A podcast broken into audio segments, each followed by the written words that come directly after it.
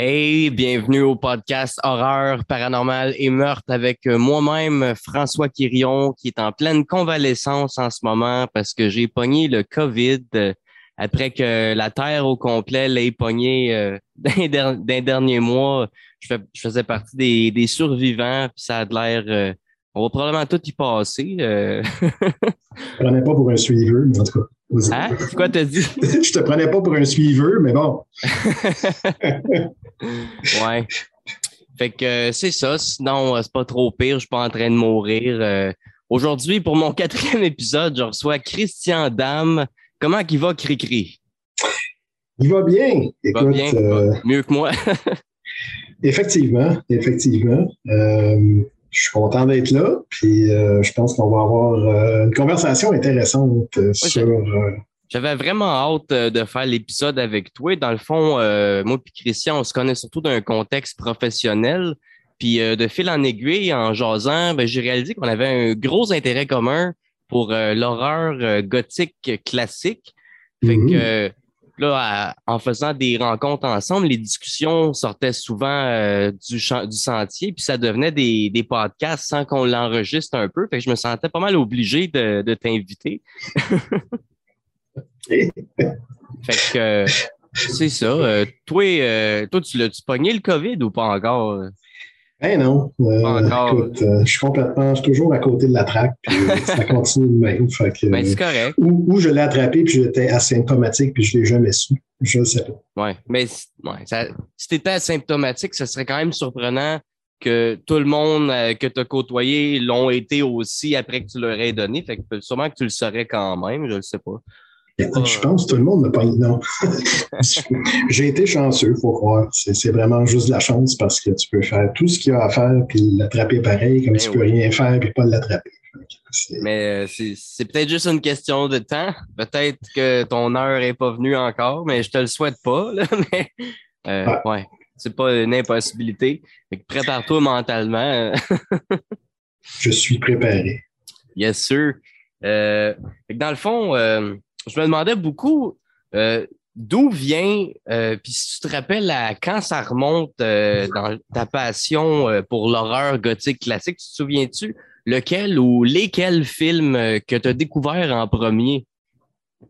Là, tu me fais plaisir, je vais pouvoir compter mon origin story comme un bon Avenger. ça a commencé, j'avais 6-7 ans environ. OK. ça fait longtemps. C'est ça. Il y avait des amis de la famille où on allait comme tous les samedis soirs, quelque chose comme ça, qui était, dans le fond, euh, fin adolescence, euh, début euh, âge adulte, qui étaient nos gardiennes essentiellement. OK. Puis, comme toute soirée classique euh, de famille, les adultes sont en haut à jaser, les enfants sont dans le sous-sol, la TV est ouverte. Puis, à ce moment-là, il y avait comme une espèce de rétrospective Hammer qui passait tous les samedis soirs. Je ne me rappelle pas si c'était, euh, dans le fond, euh, Radio-Canada ou TVA, mais c'était dans, à l'époque où, si tu voulais voir quelque chose, il fallait que tu sois devant la TV quand ça jouait. Les, Hammer, ils ont fait en français? Ben, ils ont traduit. OK, je ne savais pas, parce que moi, j'écoute les films en anglais, puis euh, c'est ça. Je ne savais pas que ces films-là avaient été traduits en français. Je pense qu'ils n'ont pas tous été traduits en français, mais il y en a quand même une bonne partie qui ont été traduits. OK. Fait euh, tout à fait par hasard, euh, un samedi soir comme ça, euh, vers 11h et je ne sais pas trop quand ça jouait, ben, il commence à jouer Frankenstein Must Be Destroyed. OK. Donc, c'est ça commence. avec Christopher Lee puis non, en fait, euh, c'est avec, Peter Cushing, mais c'est comme le 1, 2, 3, 4e. OK. 4e ou 5e. Je rendu un peu plus loin dans la série. C'est pas le meilleur, on s'entend. Mais ça commence tout doucement avec Frankenstein qui va décapiter un badaud en plein milieu de la rue parce qu'il a besoin d'un spare part, apparemment. Ce qui a fait une grosse, grosse impression sur euh, mon petit cerveau de 6-7 ans. Puis j'ai été un peu comme, euh, tu sais, traumatisé, mais fasciné en même temps. Ah ouais, la curiosité morbide est née. Puis, tu sais, ça continue. Après, il retourne à son, son, son, son hideout. Dans le fond, c'est une espèce de maison euh, décrissée où est-ce qu'il se cache. Puis il y a un voleur qui est là, fait qu'il fait une belle peur avec une espèce de masque qui a l'air d'être fait en, peau humaine. Puis finalement, ben, pendant la, bataille, la, tête sort de la boîte à chapeau, puis il est obligé de s'en débarrasser parce que la police s'en vient. Fait que c'était comme un peu mon introduction. Ça m'a comme vraiment marqué. Puis, comme il en passait à chaque semaine, euh, il y avait naturellement aussi mes deux frères qui, étaient là, puis on avait insisté pour en regarder un au complet avec, avec nos parents. OK. Fait que on s'est tapé euh, euh, Dracula de l'air The uh, Satanic Rites of Dracula. Ah, ça, c'est le plus bizarre en plus. Là. C'est celui euh, des années 70, euh, fait comme un film d'espion où ce que Dracula est d'un building euh, dans l'ère moderne. Exactement. C'est de loin le plus mauvais des Dracula. Je pense que moi aussi, c'est probablement le premier Dracula de Hammer Film que j'ai regardé. Puis c'est vrai que c'est pas le meilleur, c'est vraiment le plus foqué. Mais si tu es un enfant, tu veux voir des totons, euh, tu, vas, tu, vas, en voir. c'est vraiment 70 comme style. C'est ça, ça avait l'avantage qu'au moins tu avais euh, Christopher Lee qui faisait Dracula, puis tu avais Peter Cushing qui faisait Van Helsing. Il, fait, il fait la réincarnation de Van Helsing, vu que c'est dans l'ère moderne. Au début, c'est le vrai, mais dans le film, c'est genre euh, son descendant. Exactement. Ouais.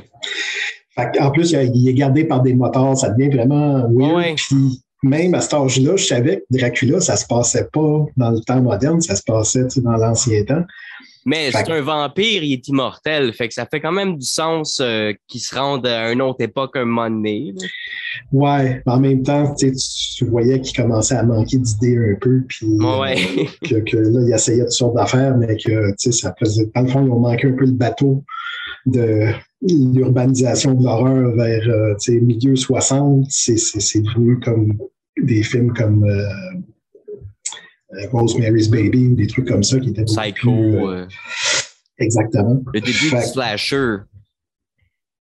non, c'est commencé un peu avant ça même. Le slasher? Ouais.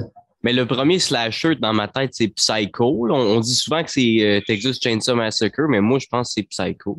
Ouais, ben en tout cas, si, on, si on définit slasher comme, tu sais, qui a quand même un certain nombre de, meurtres. Il n'y en a pas tant que ça dans Psycho. Ouais. Euh, il y a des films qui, datent peut-être un peu, un peu plus tard, mais qui sont beaucoup plus violents, comme euh, euh, film de Mario Bava, qui. tu connais Mario Bava? Non. Non? OK. C'est Blood and Black Lace. De quoi ça? Blood and Black Lace. OK. Ça, c'est selon toi le premier slasher? Ben, disons que c'est un peu comme un prototype pour les films qui sont venus dans les années 70 aux États-Unis, comme Halloween, tout ça. C'est le tueur masqué euh, qui s'attaque à des victimes de façon assez brutale.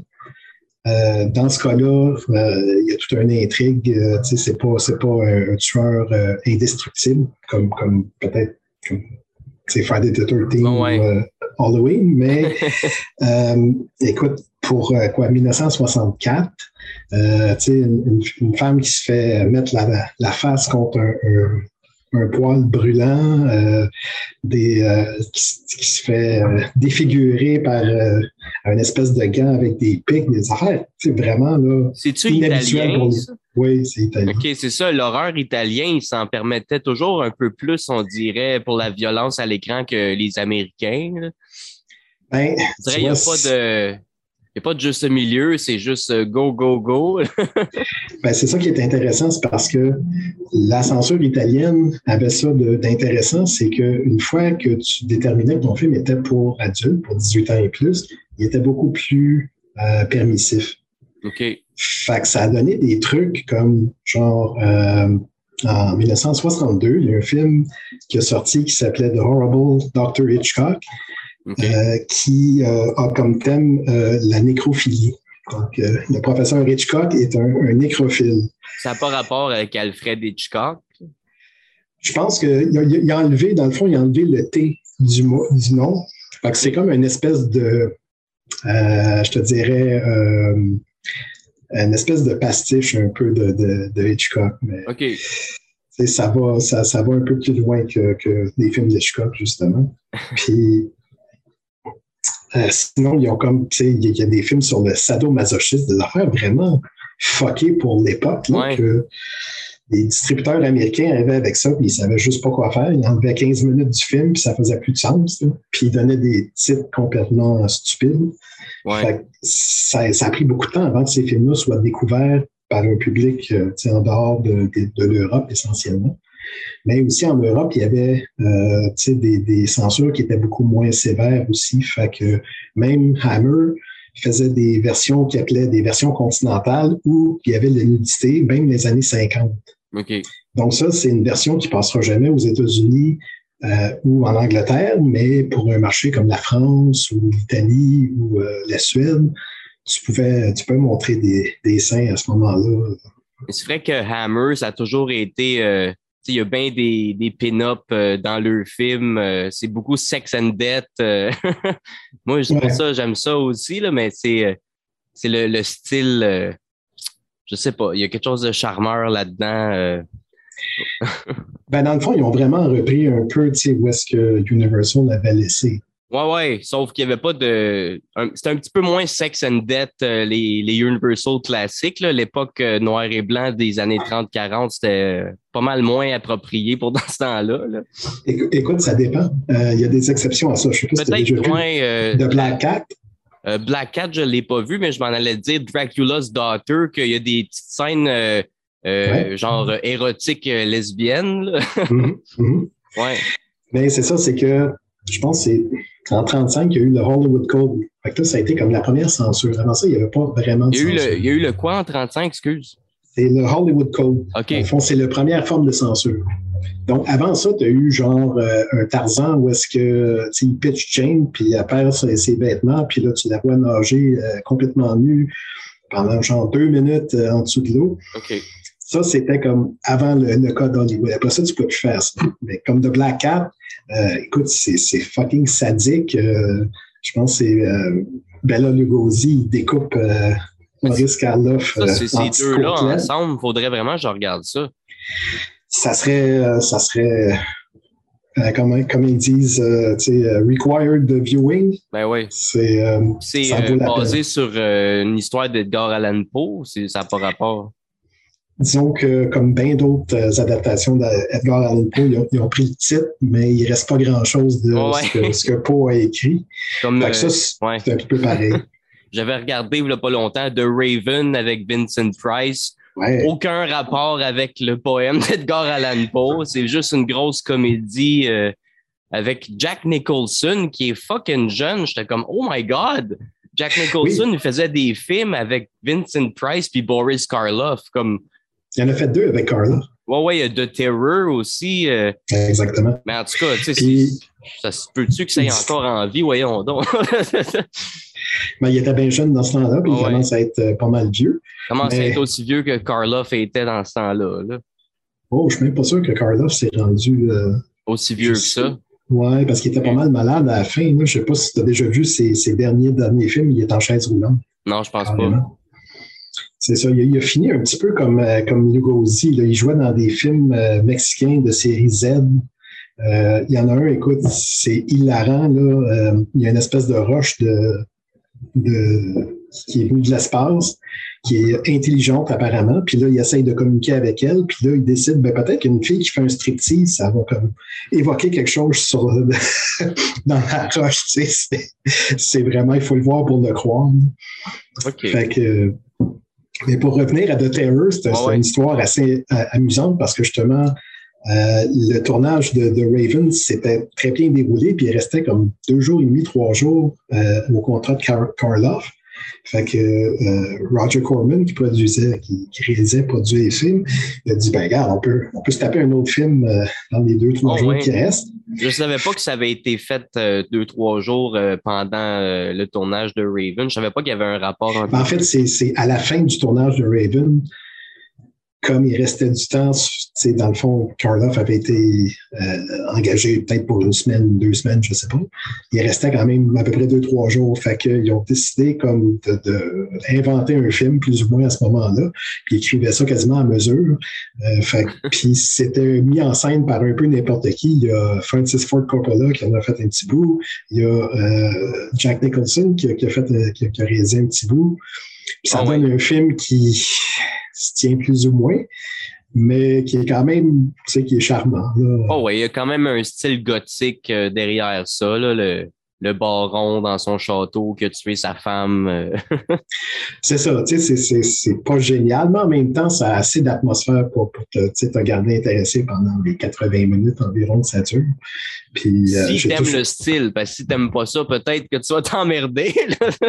mais ça, ça on, peut assumer que si tu regardes ce genre de film c'est parce que ça t'intéresse. Ben oui. Mais c'est ça. Il y, a, des moments charmants comme à la fin quand euh, il y a une inondation qui, détruit la crypte où est-ce que Boris euh, se trouve, puis que là, tu vois que toutes les, toutes les briques flottent sur l'eau. je m'en rappelle pas, ça fait un bout que je l'ai vu. Ouais. Ça, paraît que c'est pas des vraies briques. un petit peu. ouais, faudrait que je me le retape. Euh, je sais que je, je l'ai en DVD, puis j'ai vu qu'il est sur Tubi, mais le DVD que j'ai, la, la, qualité est vraiment, vraiment mauvaise. Je ne sais pas si le film est d'une mauvaise qualité ou si c'est juste moi que qu'une copie cheap? Euh, en fait, là, je pense qu'il y a, y a des, euh, des, copies euh, décentes qui sont sorties, mais c'est parce que le film se retrouvait dans ce qu'on appelle le public domain. Ouais. Donc, euh, aux États-Unis, il y a une loi qui dit qu'une fois que les droits de distribution sont terminés sur un film, puis qu'il n'y a plus personne, dans le fond, qui a des droits, n'importe qui qui a une copie peut le commercialiser. Donc, c'est pour ça que, tu sais, les, comme tu parlais, je pense, dans l'épisode euh, précédent, parce que tu avais un coffret qui avait genre 100 euh, films d'horreur. Oui, j'ai ben, ça, c'est tout du du public domain, dans le fond. C'est tous des films qui n'ont pas de droit, fait que ça coûte absolument rien pour. Euh, ça coûte le prix de faire le DVD J'en ai deux. Euh, il y en a un que j'ai reçu en cadeau quand j'étais bien, bien petit. T'en as 50. Ah. Puis tu sais, tu as des, classiques euh, silencieux mhm. avec Lon Chaney Senior. Sinon, tu as bien des Vincent Price, des Bella Lugosi. puis j'ai acheté ceux-là un petit peu plus tard que là-dedans, t'en as 100. Puis, sais, ben, c'est le fun parce que encore aujourd'hui, tu sais, j'ai ça depuis que je suis tout petit, puis encore aujourd'hui, de temps en temps, euh, je, décide d'en écouter un, puis il y en a encore que j'ai jamais vu là-dedans, puis tu sais, t'as des gros classiques qui sont vraiment bons, mais t'en as une shitload qui sont tellement mauvais, mais c'est tellement le fun. puis c'est ça, euh, aujourd'hui, je réalise que la plupart de ces films-là sont sur Tubi, l'application que je te parlais, ne sont pas, sont pas toutes là, mais la plupart sont là. Tu as des versions qui sont même rendues en couleur avec des sous-titres. Fait que c'est vraiment, vraiment le fun to be. Moi, je, je le pousse au bout. Euh, il y a plein, euh, plein de vieilles affaires euh, magiques, des, des bonnes, puis des mauvaises affaires. je pense que c'est ça, ça vient du public domain. C'est pour ça que c'est disponible gratuitement sur Tubi. Ouais, je suis curieux, euh, combien est-ce qu'il peut y avoir de disques dans le coffret de 100 films? Euh, Parce que faut qu'il y ait 20, des films. 24 disques. 24 disques. il y a à peu près 4, films. Euh, tu vois, c'est des disques à deux côtés. Là. Ouais, OK. Ouais. Wow. Fait déjà là, la qualité ne peut pas être extraordinaire parce que ouais. c'est pas encodé à, un très haut débit. Ouais, t'en as que le son, faut-tu te forces pour essayer de comprendre? Mais j'ai remarqué, il y a beaucoup, beaucoup de vieux films que je trouve, tu sais, c'est des vieux films cheap que j'adore regarder. Puis souvent, on va voir dans le générique Sound Engineer Glenn Glenn. Ça, c'est un gars qui faisait du son sur des vieux films des années 40 à 70. Puis tous les films que c'est écrit Glenn Glenn, le son est tellement pourri. mais genre, il y avait de la job parce que j'ai vu son nom des centaines de fois sur toutes sortes de films. Euh, beaucoup des Bella Lugosi. Euh, je pense que c'était une compagnie, par exemple. OK. Puis euh, il y avait ça à la télé. OK. J'ai déjà vu ça à la télé. Fait que je pense que c'est vraiment tes copies qui sont nulles à chier. OK. Parce qu'il n'était pas nécessairement aussi, je pense, le son n'était pas nécessairement aussi mauvais que ça. Au départ. Parce que je me disais, Chris Glenn Glenn, il a fait juste des des vieux films de monstres cheap comme que j'aime, il se faisait tout le temps engager pour faire le son, mais il était fucking pas bon. en même temps, écoute, c'est sûr qu'il, à un moment donné, euh, il, donnait sûrement ce pourquoi il était payé, donc euh, il ne pensait pas à une éternité à faire le son non plus. Fait que ça peut expliquer un peu pourquoi le son est loin d'être bon. Hein. C'est tout le temps des, des, films à petit budget, c'est jamais euh, les. C'est pas les Universal Pictures que je vois son nom dessus. Parlant de Universal, écoute, il y a un film qui, qui, qui a vraiment été dur à trouver pendant des années et des années. Pourtant, c'est un film de James Well qui a fait Frankenstein avec Boris Karloff. Avec Boris Karloff. C'est le film qu'ils ont fait suite après Frankenstein. Ah. Et il n'est pas dans la collection euh, Universal. C'est-tu. Euh, C'est-tu. Euh, voyons, j'ai oublié le nom. Il y a un film de James Well avec Boris Karloff que j'ai regardé sur Tubi. C'est. Oh oui, c'est ça, c'est The House. C'est The Old Dark House. C'est ça, il est sur Tubi, ce film-là. Je l'ai regardé gratuitement. Et écoute, je comprends pas vraiment. Il doit y avoir une question de. c'est juste des acteurs qui ont joué dans Frankenstein là-dedans. Ah, en fait, il y, a, même des acteurs connus. Je ne sais pas s'ils étaient connus à ce moment-là, mais euh, Gloria Stewart, c'est la, la, vieille dame de, du Titanic. Ah ouais? Ouais. Euh, Charles Lawton, euh, un acteur très connu aussi, a fait genre euh, The Private Life of Henry VIII. Il, il, a eu une longue, longue carrière. À ce moment-là, il était, je pense, un peu connu.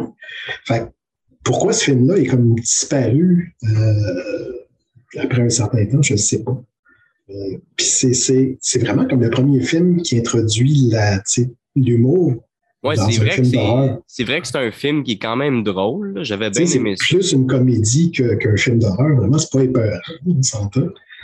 Mais je sais pas pourquoi il a, comme disparu de la, carte. Euh, je savais pas qu'il avait disparu. Euh, je, n'avais entendu parler euh, en écoutant des, documentaires sur les, vieux films d'horreur. Quand j'avais vu qu'il était disponible sur Tubi, je l'avais regardé, mais je savais pas.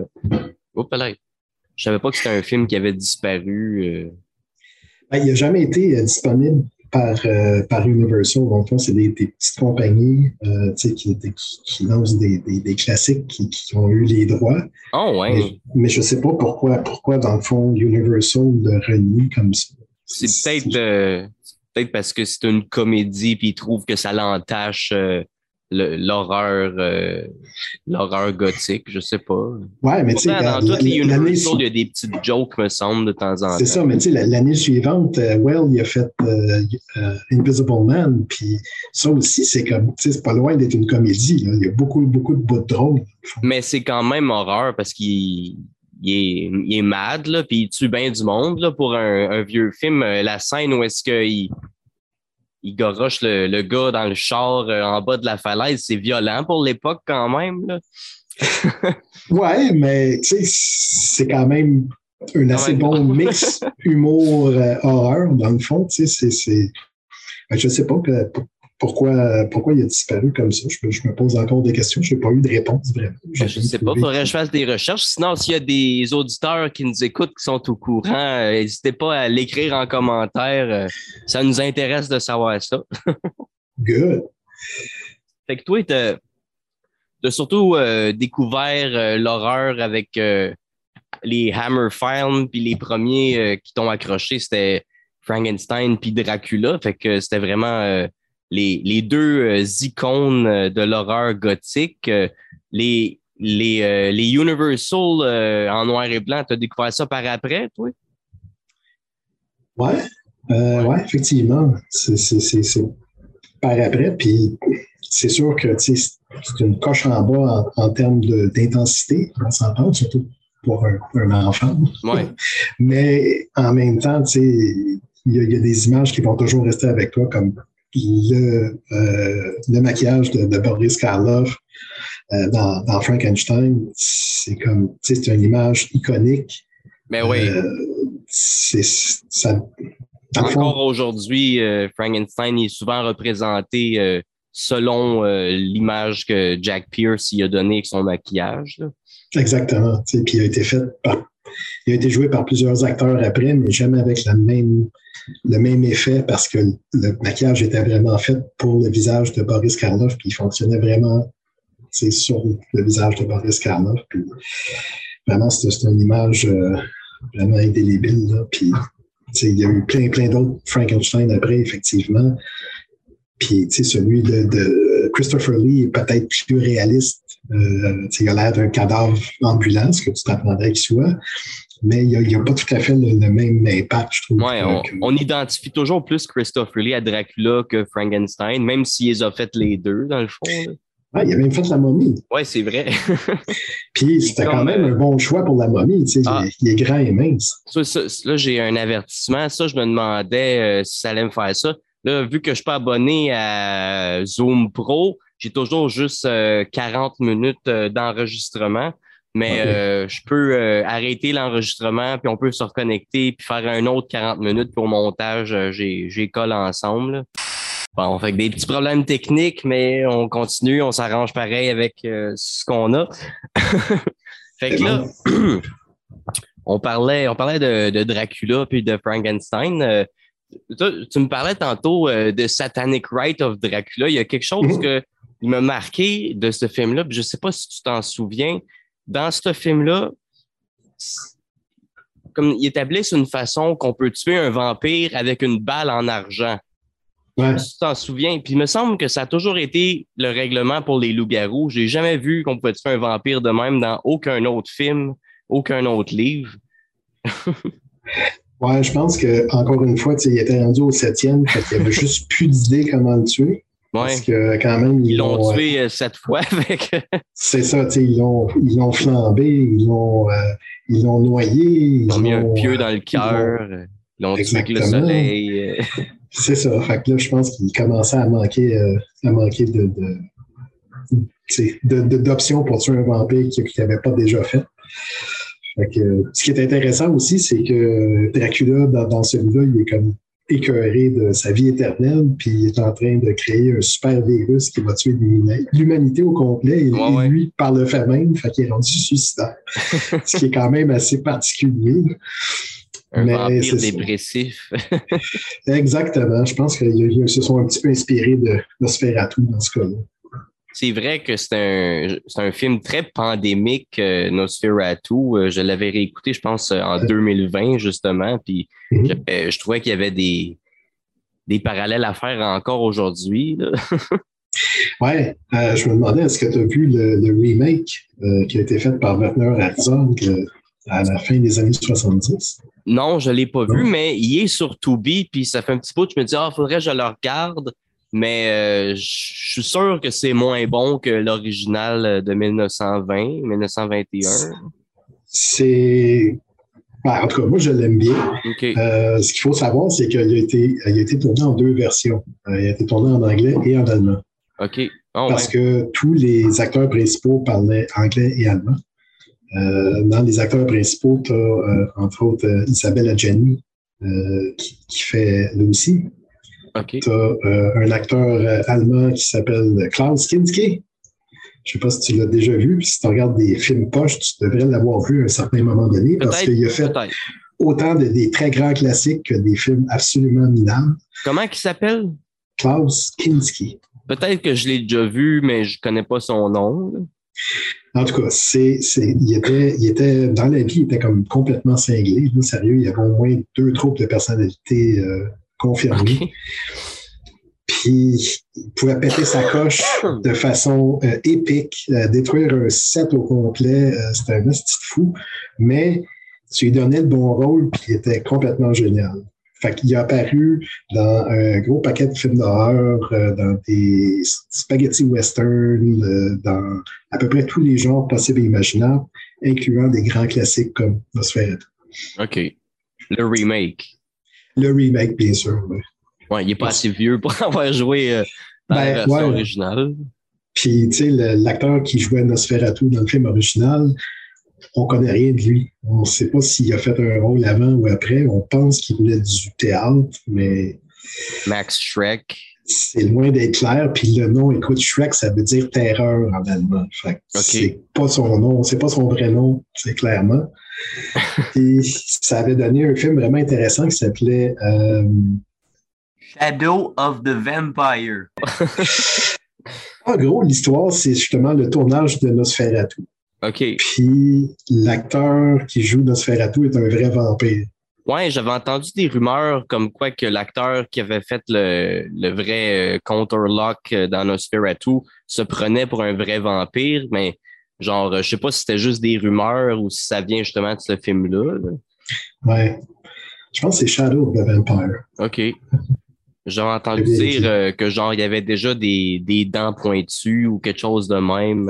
ah, il se prenait au sérieux, clairement. Mais c'est tellement ancien que c'est dur de savoir euh, qu'est-ce qui a été euh, rajouté par après par euh, le bouche à oreille puis qu'est-ce qui est vrai. Effectivement. Tellement un film légendaire Nosferatu.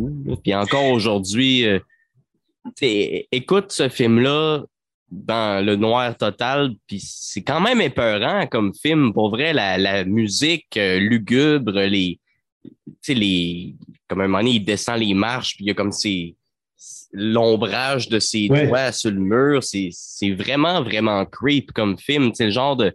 Puis même le, vampire, tu le rencontres d'une ruelle sombre le soir, euh, j'aurais peur. Là, comme, euh, pour un vieux film, c'est vraiment un film épeurant. Moi, j'aime bien comment il se lève de la, tombe, tu sais, comme direct. Ouais, comme une barre.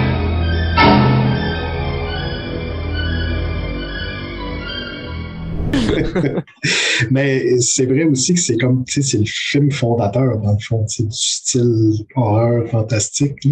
Il y, a eu, comme... il y en a une coupe avant ça, le golem, euh, Docteur Caligari, euh, mais c'est le style allemand silencieux qui a tout commencé.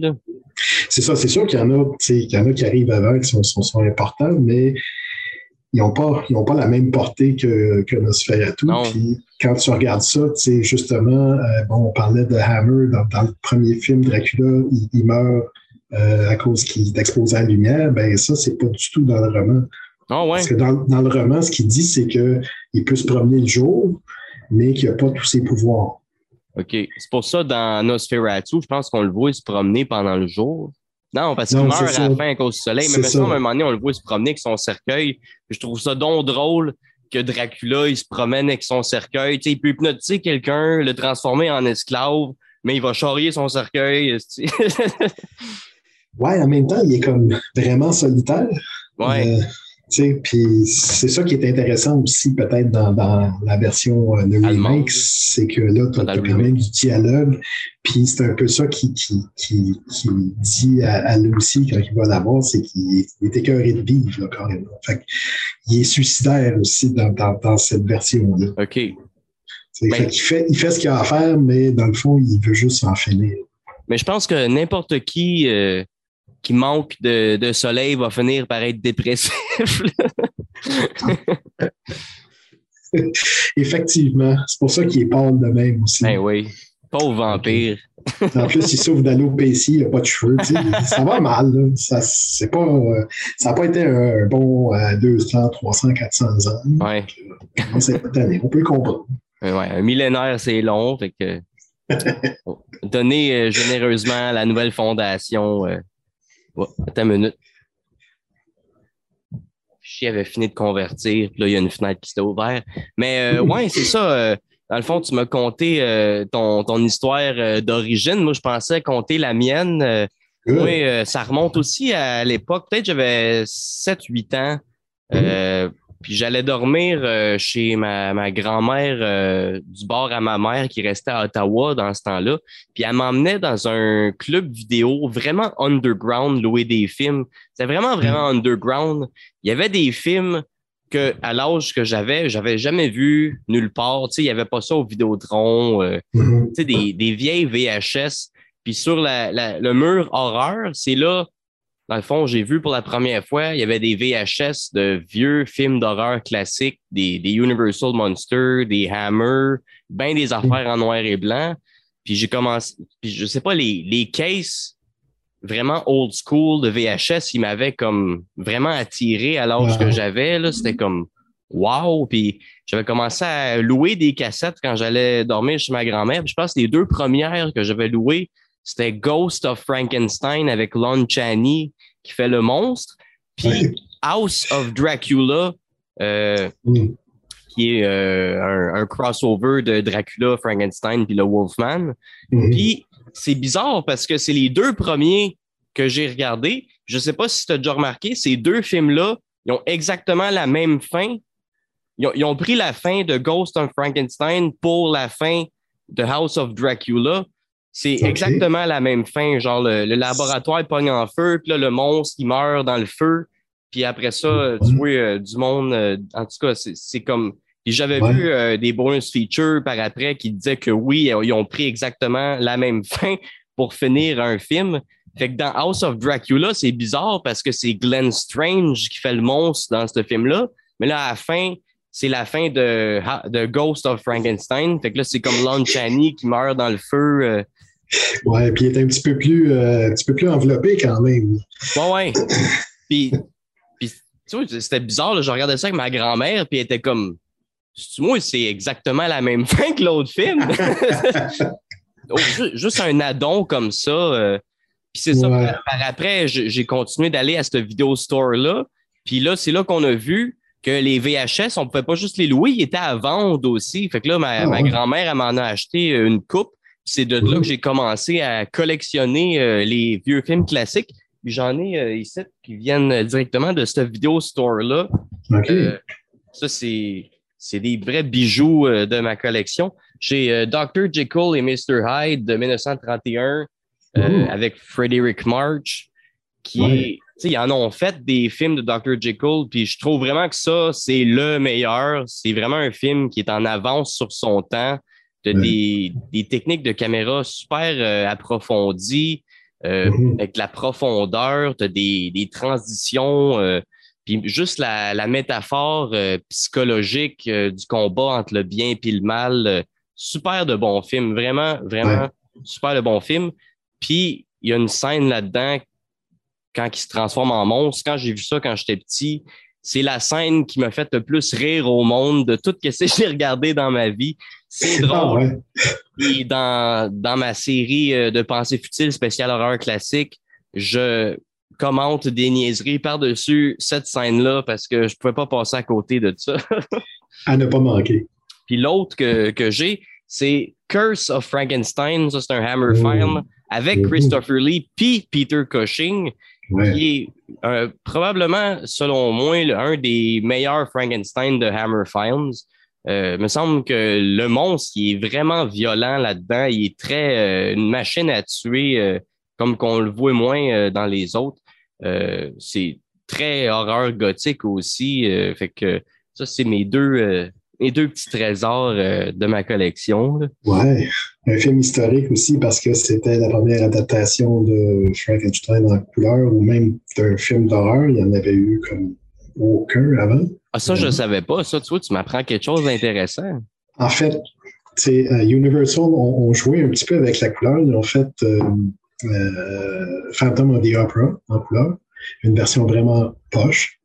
Tu parles euh, euh, de la originale avec Lon Chaney ou celle des années 40 avec Claude Rains? Euh? C'est ça, c'est celui avec Claude Rains que il se fait voiler sa musique, puis là, tout à coup, il devient un psychopathe qui tue tout le monde. C'est pas la même histoire, mais j'aime les deux. J'aime les deux. Ouais. Mais... Moi, moi je n'ai pas particulièrement. En fait, ayant lu le roman, OK. Ça, je l'ai pas lu encore. ça devient évident que le seul qui est vraiment fidèle, c'est celui avec Lon Chaney, qui est absolument fidèle au roman. Euh, toutes les autres ont comme improvisé beaucoup. Des fois, ça a donné des bons résultats, des fois non. Euh, je me souviens d'un qui avait été fait avec euh, Robert Englund, qui était célèbre pour avoir fait Jason, pas Jason, Freddy. ouh, ça, ça, ça, ça c'était pas vraiment. OK, je ne l'ai pas regardé, celui-là, mais. Ben, je, en tout cas, je te dirais que tu as encore bien des, des, films, des vieux films en noir et blanc. Regarde, moi, c'est décevant, surtout, tu sais, dans ce temps-là, c'était comme Wow, OK, le gars qui fait, qui fait Freddy, ça va être hallucinant. Puis, eh, ils vont un petit peu trop pour, euh, pour le, le gore, l'effet, puis pas assez pour l'histoire. Mais ça doit donner quelque chose de, de différent, je ne sais pas. Ouais, je pense que je sais pas, je suis, je suis peut-être un petit peu puriste là-dessus. Puis j'aimerais ça qu'il y ait un film en couleur avec du son qui, qui, soit aussi bon que, que le, le, Phantom of the Opera euh, de 1925. Mais ouais, parce que le Phantom de l'Opéra, c'est supposé euh, être un, de la un film avec de la musique, tu sais. Puis le, comme tu dis, la meilleure adaptation, c'est celui qui n'a pas de son. En fait, euh, ils, ont, fait une version euh, une couple d'années plus tard, je pense en 29, avec du son. OK. Mais c'est pas super synchronisé. Puis, tu sais, naturellement, il n'y a pas les dialogues euh, comme il faudrait dans un film normal. Fait que ça fait un petit peu bizarre, ouais. à la limite. Mais, euh, tu sais, ils ont restauré, récemment, ils ont tout restauré le film. Puis, il y avait une scène en couleur dans le film. Quand il y a le grand bal, puis il apparaît comme la mort rouge. Ah, oui, oui, oui, oui. Ça, ça c'est en couleur, c'est en couleur, euh, c'était Technicolor, deux couleurs, fait que c'est pas tout à fait, euh, on n'est pas tout à fait dans la vraie couleur, mais ça, ça a son effet quand même. Puis il y a une deuxième scène, ce qui est sur euh, le toit de l'opéra, Mhm. qui est un autre processus, c'était comme surtout en bleu puis en rouge, mais encore là, avec son, son costume, avec sa grande, grande cape, c'est C'est vraiment beau. des belles scènes. ouais. Ah, ben, ce film-là, c'est de l'art. C'est le- le premier euh, Universal Monster, si je me trompe pas. Je sais pas si c'est lui ou le bossu de Notre-Dame. C'est sûr, c'est un ou l'autre. Mais, euh, ouais. Ouais, Pour un très, très vieux film, euh, ouais, ce, ce film-là, il, il a son charme. a- Savais-tu que Lon Chaney, il avait, il avait signé, euh, je sais pas si, en tout cas, il y avait comme une entente comme quoi les, dans les, les posters, les annonces du film, il n'y avait pas le droit de montrer le maquillage euh, du fantôme d'opéra avant la sortie du film pour garder euh, le suspense. euh, Mhm. Ouais, puis je sais que c'est Lon Chaney, il faisait tous ses maquillages lui-même dans ce Ouais. temps-là, là, avec très peu de moyens. là. Il était, il était vraiment génial, non seulement pour l'interprétation, mais pour les maquillages, puis de se maquiller lui-même aussi bien. C'est hallucinant. Euh, J'avais vu qu'ils ont, ils ont fait comme une, euh, un film biographique, peut-être des Ouais. années 50 sur lui. Dans les années Même- 50, me semble, il y a un film des années 80 qui s'appelle euh, Man with Thousand Faces aussi, qui a été fait. Ouais, mais je pense que c'est plus années 50, Ok. 50 quelque chose. En tout cas. Pas- Je suis pas sûr. Mais tu vois, c'est Peut-être années 50. C'est ça. Lui, il arrivait le matin sur un, un- un- un studio. Puis là, cette journée-là, il avait besoin de, disons, euh, 15 Chinois. Lui, il se maquillait, puis il passait, il, il se faisait toujours accepter, même s'il n'était pas chinois, il n'était pas indien, il n'était Ouais. pas. C'est dans ce temps-là que c'était correct. C'est ça, c'était c'était une autre époque, on ne se le cachera pas. euh, mais Dans ce temps-là, était- c'est plate, mais il- les producteurs donnaient plus de jobs d'acteurs aux hommes blancs que aux autres ethnies. Euh, Une chance, ça a changé aujourd'hui, mais c'est vrai que c'était une autre époque. Puis euh, ben des, ben des légendes de l'horreur euh, qui, ont, qui ont joué des, des Chinois. Là. Même Boris Karloff, il a fait, il a fait Fu Manchu, puis il a fait un détective aussi qui s'appelle Monsieur Wong. Ouais. Euh, Christopher Lee aussi. euh, Oui. En fait, euh, Fu Manchu. Fu Manchu, il a fait un autre, un autre film, un film de Hammer. Euh, un chinois aussi. OK. Euh, c'est ça. Euh, On parlait de Lon Chaney qui, qui se maquillait. euh, mhm. il réussissait à pogner le rôle quand que. c'est ça. Et c'était lui qui était pressenti pour faire Dracula dans la fameuse version avec Bela Lugosi. Lugosi. Ouais, il me semble, je. Malheureusement, il est, dé- il est décédé comme quelques mois avant que, que le tournage débute. Ben, malheureusement, c'est sûr, c'est triste qu'il est mort, mais en même temps, ça aurait pas pu être mieux que Bela Lugosi. Fait On ne peut pas comparer, c'est sûr. ouais. Euh, J'ai rien contre euh, Bella. Je trouve que effectivement son meilleur rôle, c'est Dracula. Euh, je trouve ça un peu dommage aussi que Universal l'ait un peu tassé euh, par la suite. Il y a eu sa période peut-être jusqu'à quoi 36 environ. Puis après ça, il a, il a vraiment, il est venu comme euh, troisième, quatrième euh, acteur dans- sur le Billboard. Ouais. Puis de plus en plus de rôles muets en plus. Je sais pas si tu as remarqué, là, mais il fait des servants muets, il fait des. Il parle plus à un moment donné. Ah, j'ai pas remarqué. tous les films que j'ai vus avec lui, il fait toujours euh, le méchant. ouais, c'est ça, mais dans Universal, il a fait plein d'autres films, naturellement. Il a fait des, très bons films en dehors de ça, comme White Zombie ou des trucs comme ça, qui étaient des, euh, ce qu'il appelait des Poverty Hero euh, Studios. C'était vraiment des bouts de ficelle, mais qui a donné vraiment un film atmosphérique intéressant. C'est vraiment le premier film de zombie. ouais. C'est celui qui a parti le bal. Mais c'est ça. Universal, euh, ça avait un peu rapport aussi au fait qu'il était comme euh, accro sur euh, la morphine. Ah, ça, je savais pas ça.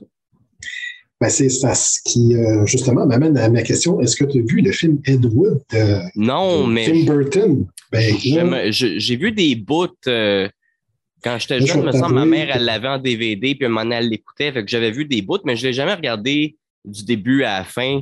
Mais euh, ça, ça, manque à ma culture. Euh, avec Johnny Depp qui fait Ed ben, euh, ça doit être vraiment que, Je suis content que tu le reconnaisses parce que c'est, c'est mon film préféré, je pense, de, Tim Burton. Seulement parce que, tu sais, habituellement, il fait toujours des films avec des, des, créatures, c'est très fantastique. Là, il n'y a rien de ça, mais les, les, créatures, dans le fond, c'est comme le monde qui se tenait en l'entour d'Edwood. OK. tu sais, parce qu'Edwood lui-même, il était travesti. Euh, un de ses amis euh, voulait être euh, transgenre. Euh, Bella Lugosi était accro, accro aux drogues dures. c'est comme une galerie de personnages assez, assez intéressant. Puis vraiment sur l'espèce de, de, de, frange d'Hollywood.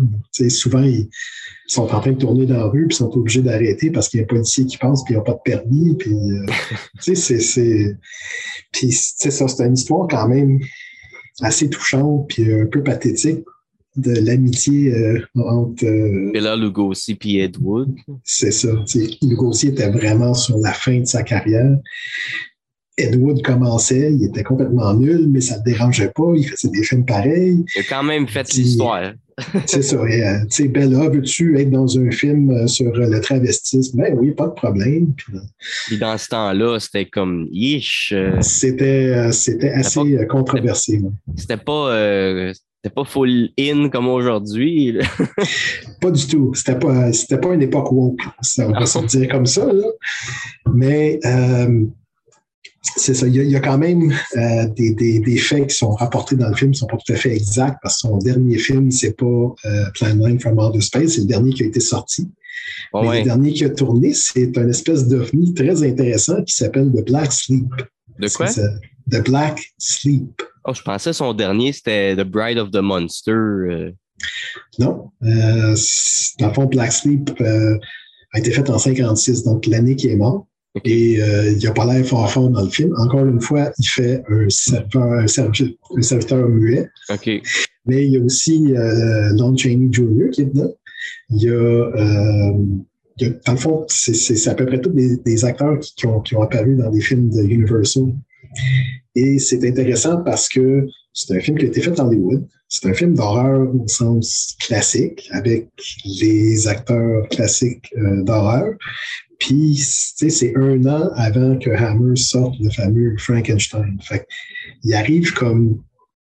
C'est tellement loin dans le cycle horreur de, Universal que c'est pas vraiment relié. Puis on dirait que c'est comme une espèce de précurseur. De... d'entre deux. ben, c'est ça. C'est C'est pas un film d'Ed ça? Non, c'est pas un film d'Ed C'est un bon film dans le, sens. C'est pas... pas un film d'Ed par le fait même, mais Ed Wood a fait des films tellement mauvais qui sont bons. Si tu as vu euh, Orgy of the Dead, ben, tu sais de quoi je parle.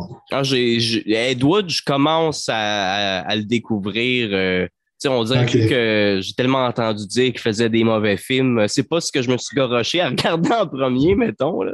Mais ben, ouais. C'est sûr que c'est pas des films que tu vas, euh, tu sais, t'asseoir puis regarder ça sérieusement. C'est plus le genre de film que tu vas regarder avec une gang de chums, puis un peu de bière, puis euh, compter des jokes. Mais écoute, euh, RG of the Dead, c'est de toute beauté, c'est un film en couleur. Euh, l'histoire, essentiellement, c'est un gars et une fille qui sont en, auto dans le désert. Leur auto flanche, puis là, ils se retrouvent dans le désert, puis il y a The Lord of Darkness, je ne sais pas trop, qui euh, regarde des numéros de striptease. C'est ça le film. OK. Mais je ne sais pas s'il faisait, si dans le fond, il commençait à connaître sa, propre réputation, puis il faisait par exprès, mais quand ils sont dans l'auto, tu as un plan où est-ce que la fille parle, le gars parle, la fille parle, le gars parle. Du côté de la fille, il fait jour, du côté du gars, il fait complètement nuit. OK. OK. C'est juste pour le style, j'imagine? Ben, c'est ça, c'est tellement évident que tu te dis, ben là, je pense que tu fais ça par exprès. C'est plus une question de, de, de, faire ça vite ou quoi que ce soit. Là, ça n'a juste pas d'allure. Mais ça, ça donne un côté artistique là, quand c'est euh, des erreurs faites par exprès. Là. Effectivement, on ne s'est plus rendu là. C'est juste absurde. Moi, je trouve ça drôle. On pourrait voir ça euh, dans un sketch des Chicken Swell. Euh. oui, mais eux, on sait qu'ils font pas ici. Ça, c'est ça la tu te demandes, tu te demandes, c'est ça. ça. va super bien. À date, euh, on jase, on jase, puis je t'ai juste posé une question des questions que, que j'avais écrites. Fait que ça, c'est un très bon signe que la conversation coule à flot. Euh, je peux me lancer avec une deuxième question. On parle beaucoup, euh, on, parle d'horreur classique, on parle beaucoup euh, des Universal Monsters. Mm-hmm. Moi, j'aimerais ça savoir lequel des Universal Monsters c'est ton préféré, puis pourquoi? OK, fait que là, on parle d'un monstre et non d'un film. Ouais, ouais, tu sais, entre les Universal Monsters, pour ceux qui ne sauraient pas, c'est le monstre de Frankenstein, Dracula, le Wolfman, l'homme invisible, le Creature from the Black Lagoon, la momie, puis il y a le fantôme de l'opéra aussi. Puis moi, je compte King Kong comme un Universal Monster, même s'ils l'ont jamais inclus dans les coffrets d'Universal Monster. Là. Ouais, c'était pas, pas Universal par contre. Le premier King Kong, oui. Non, non. Ben, moi, je, je l'ai en VHS, le premier King Kong 1933, puis il me semble que c'est Universal Studios. Ça a peut-être été réédité par. Euh, peut-être ça a été acheté. Là parce que ça, c'est une compagnie, dans le fond, qui, qui était populaire à l'époque, mais qui a, qui, a, fait patate. Puis tous les films ont été rachetés par d'autres compagnies. OK, OK, c'est pour ça. C'est-tu comme euh, radio, quelque chose? Euh? Oui, RKO. C'est ça. Au début, il y a comme une affaire que. C'est ça, c'est ça.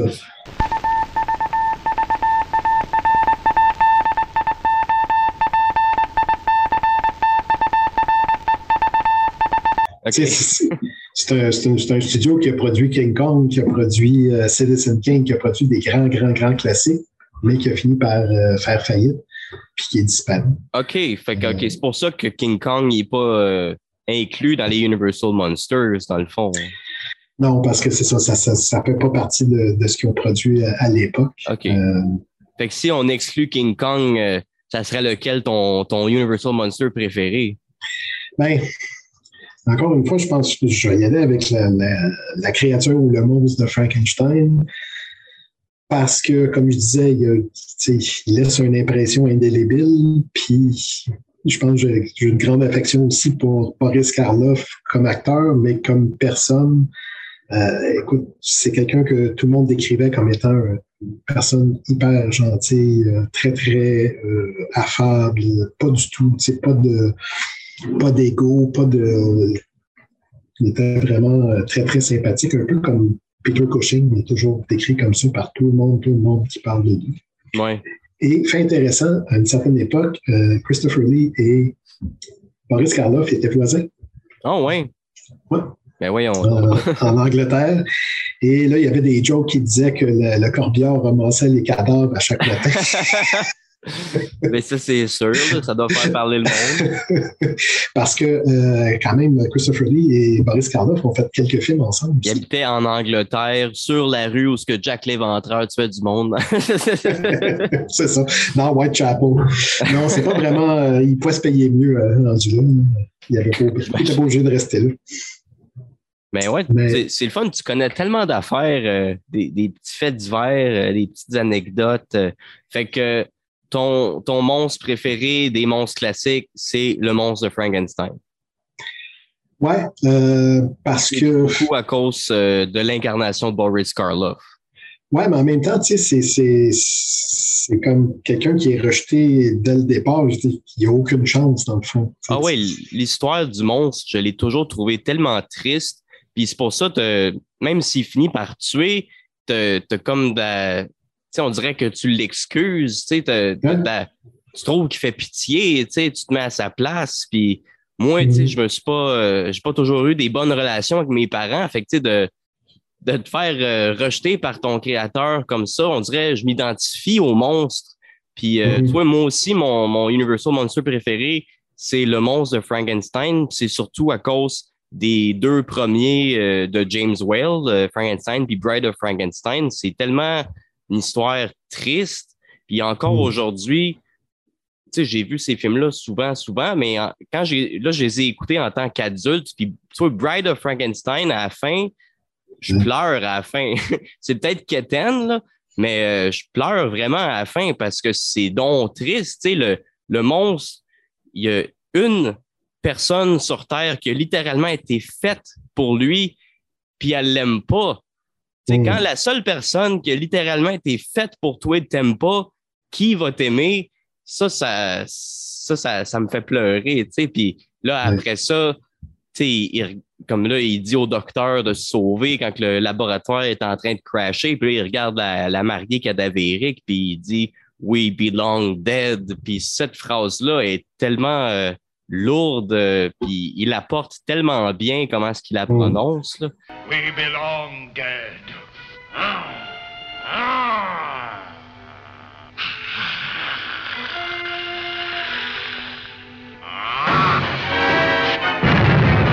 Tu vois, on va encore euh, run out of time. Il reste encore 10 minutes.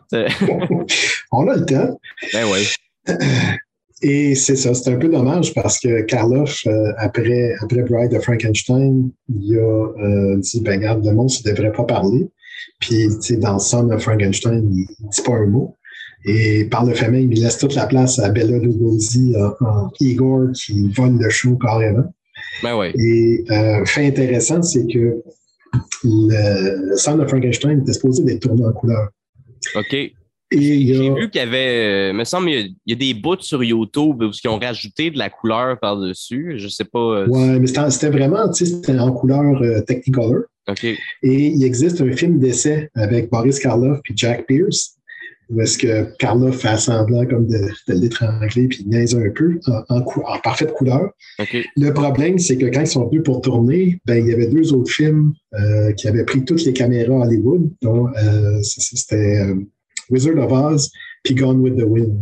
Fait que là, il restait plus assez de caméras pour tourner le film en, noir, en couleur, fait qu'ils l'ont fait en noir et blanc. Fait que ça aurait pu changer vraiment la, la, la, dans le fond, la, destinée des, des, films de Universal, peut-être que ça aurait comme donné un second souffle, mais c'est pas arrivé euh, à cause de... Mais tu vois, moi, les, les vrais, les vieux Frankenstein, je veux les regarder en noir et blanc. Tu sais, c'est des films en noir et blanc on dirait qu'il y a des films, des fois en noir et blanc, qui ont rajouté de la couleur, que je trouve ça le fun, mais comme Frankenstein, ça devrait être en noir et blanc.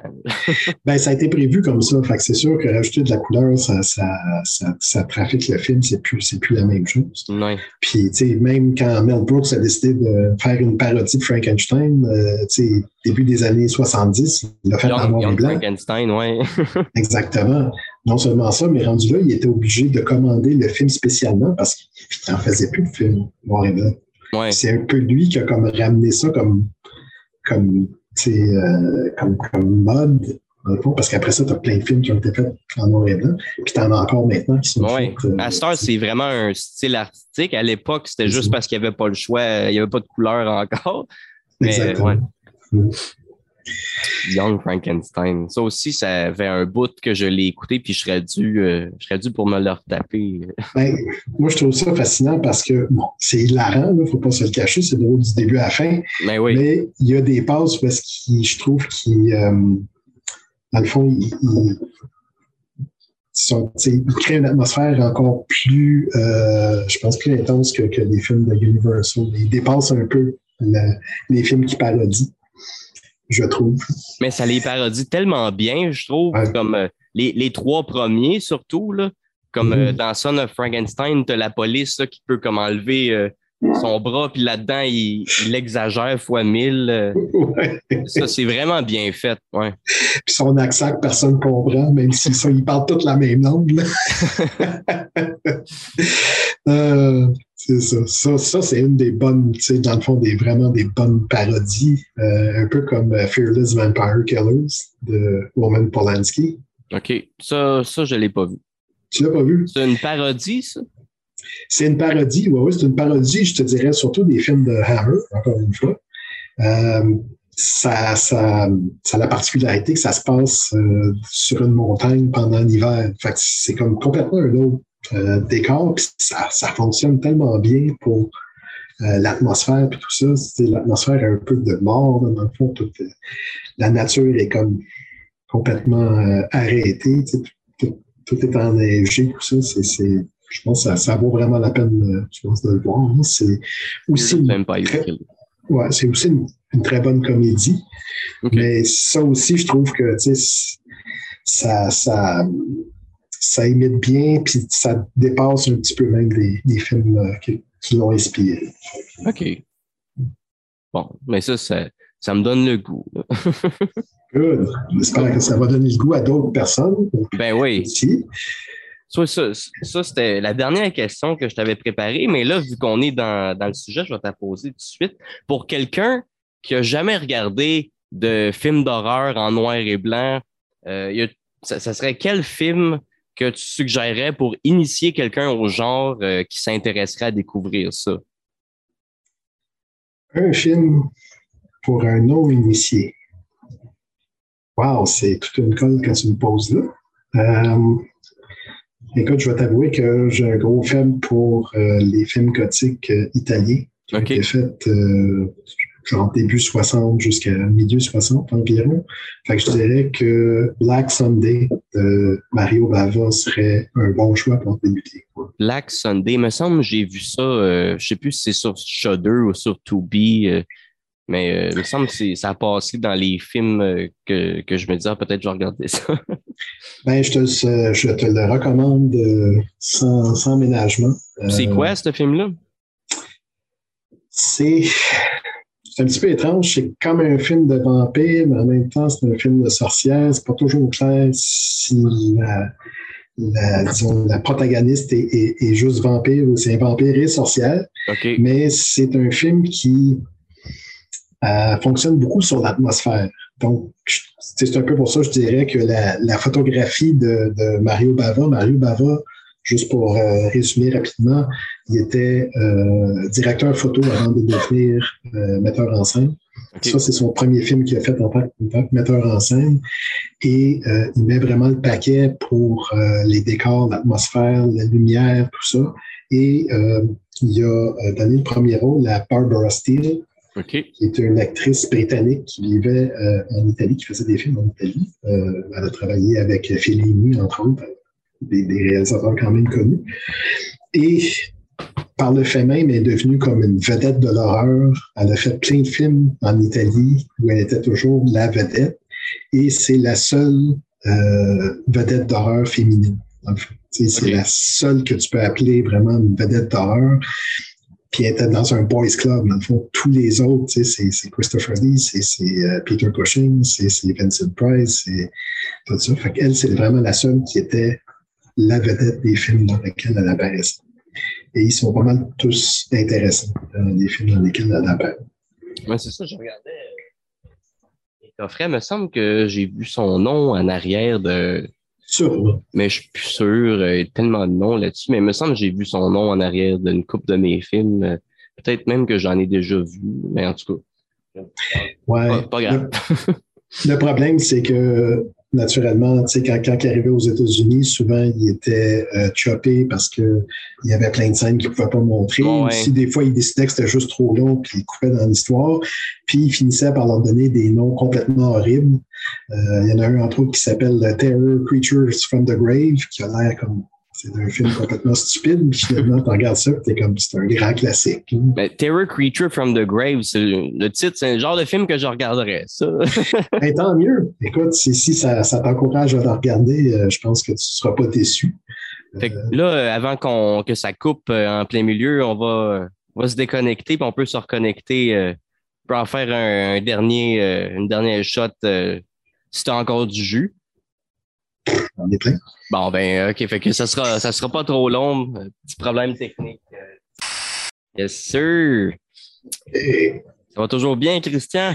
Ça va toujours bien. Comment ça va, François? Ah, ben, convalescence, euh, le, petit goût du, du COVID dans la gorge. Euh. Ouais. Et tantôt. chanter le blues?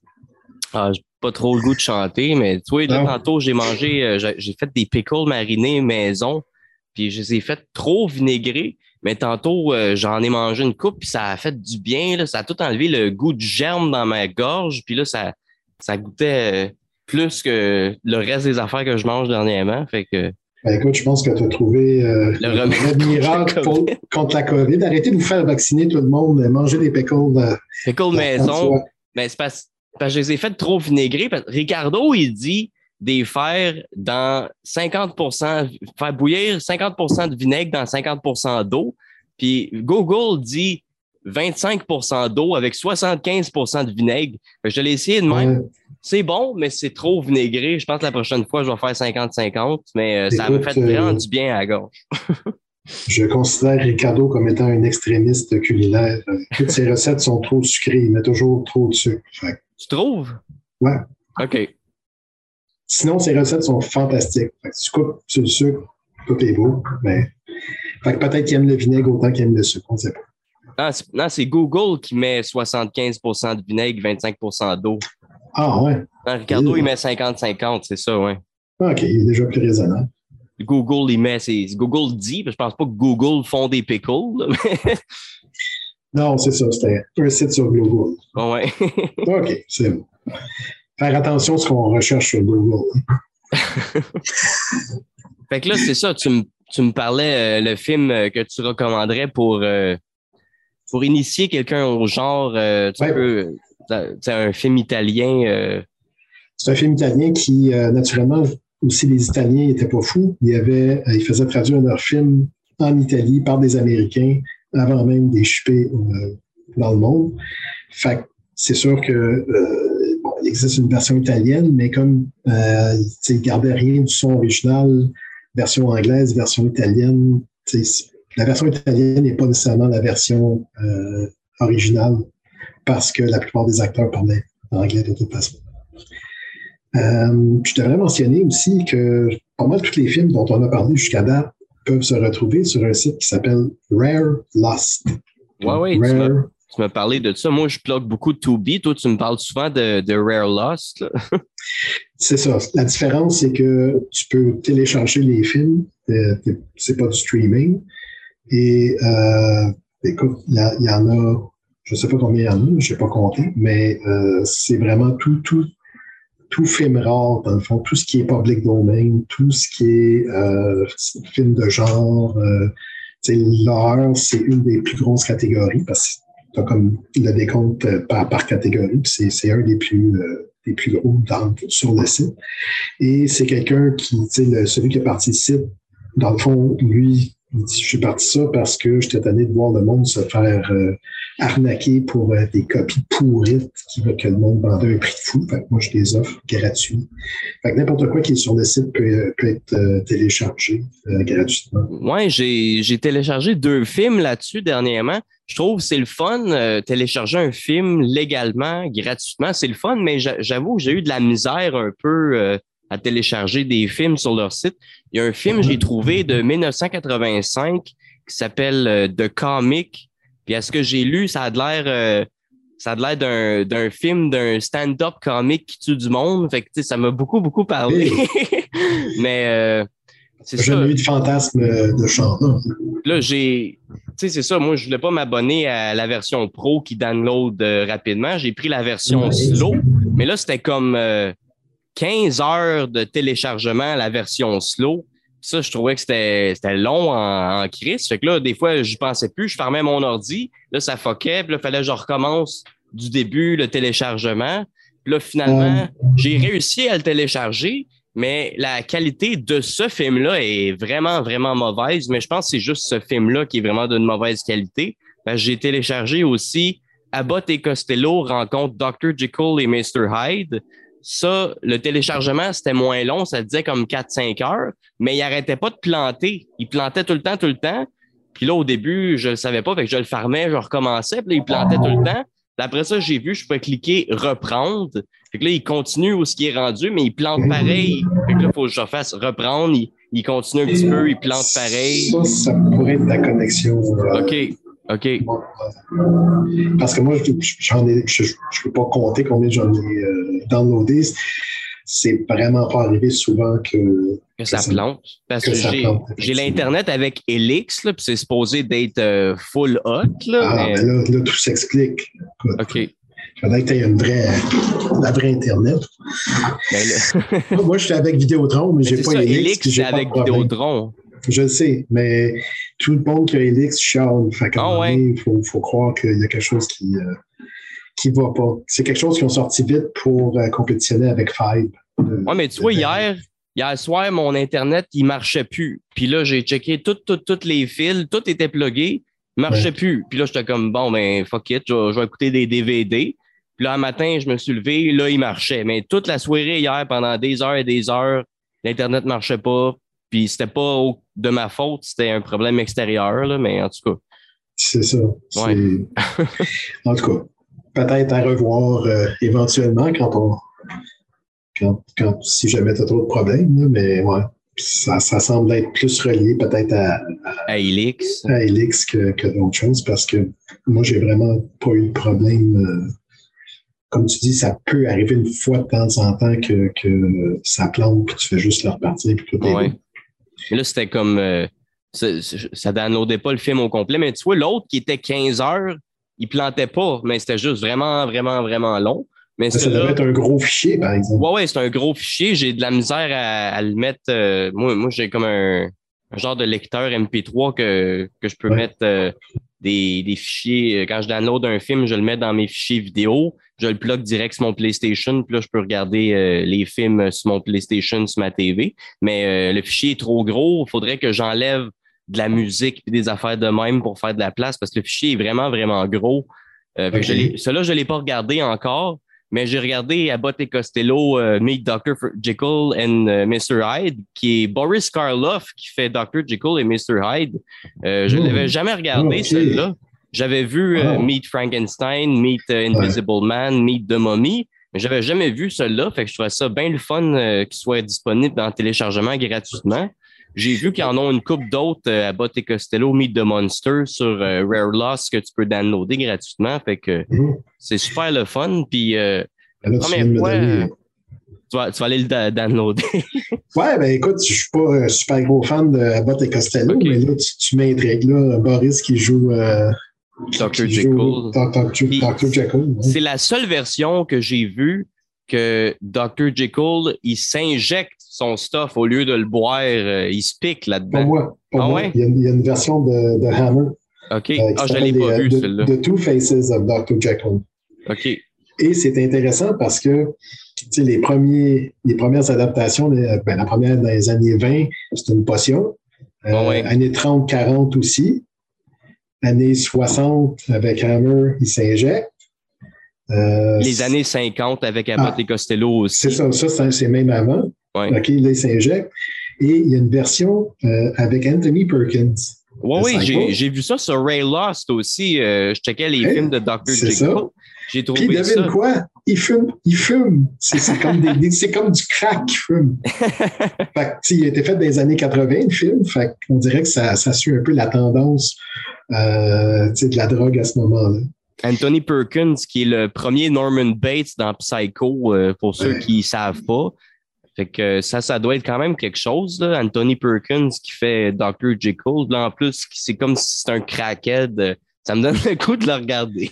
ben, je te dirais que ça vaut à peine d'être vu quand même, juste parce que justement, c'est assez. Euh, c'est un peu comme, comme Boris qui, qui, fait, qui fait le même rôle. Tu es comme intrigué. Fait que ben ça vaut à peine je pense, de, le regarder quand même. Fait que t'aimes pas, euh, pas trop Abbott et Costello? Moi, j'adore Abbott et Costello. Euh, j'aime beaucoup euh, l'humour burlesque. Puis, tu sais, genre, c'est pas ce qui me fait le plus rire, mais je trouve visuellement, c'est tellement beau. de l'humour burlesque. Puis Abbott et Costello, c'est les premiers de cette époque-là qui ont ajouté le stand-up aussi à, l'humour burlesque. Fait que moi, euh, moi j'aime bien Abbott et Costello, même si je sais que leurs jokes, c'était beaucoup des jokes de répertoire, euh, puis ils écrivaient pas vraiment de, de jokes, là, mais c'était cette époque-là aussi.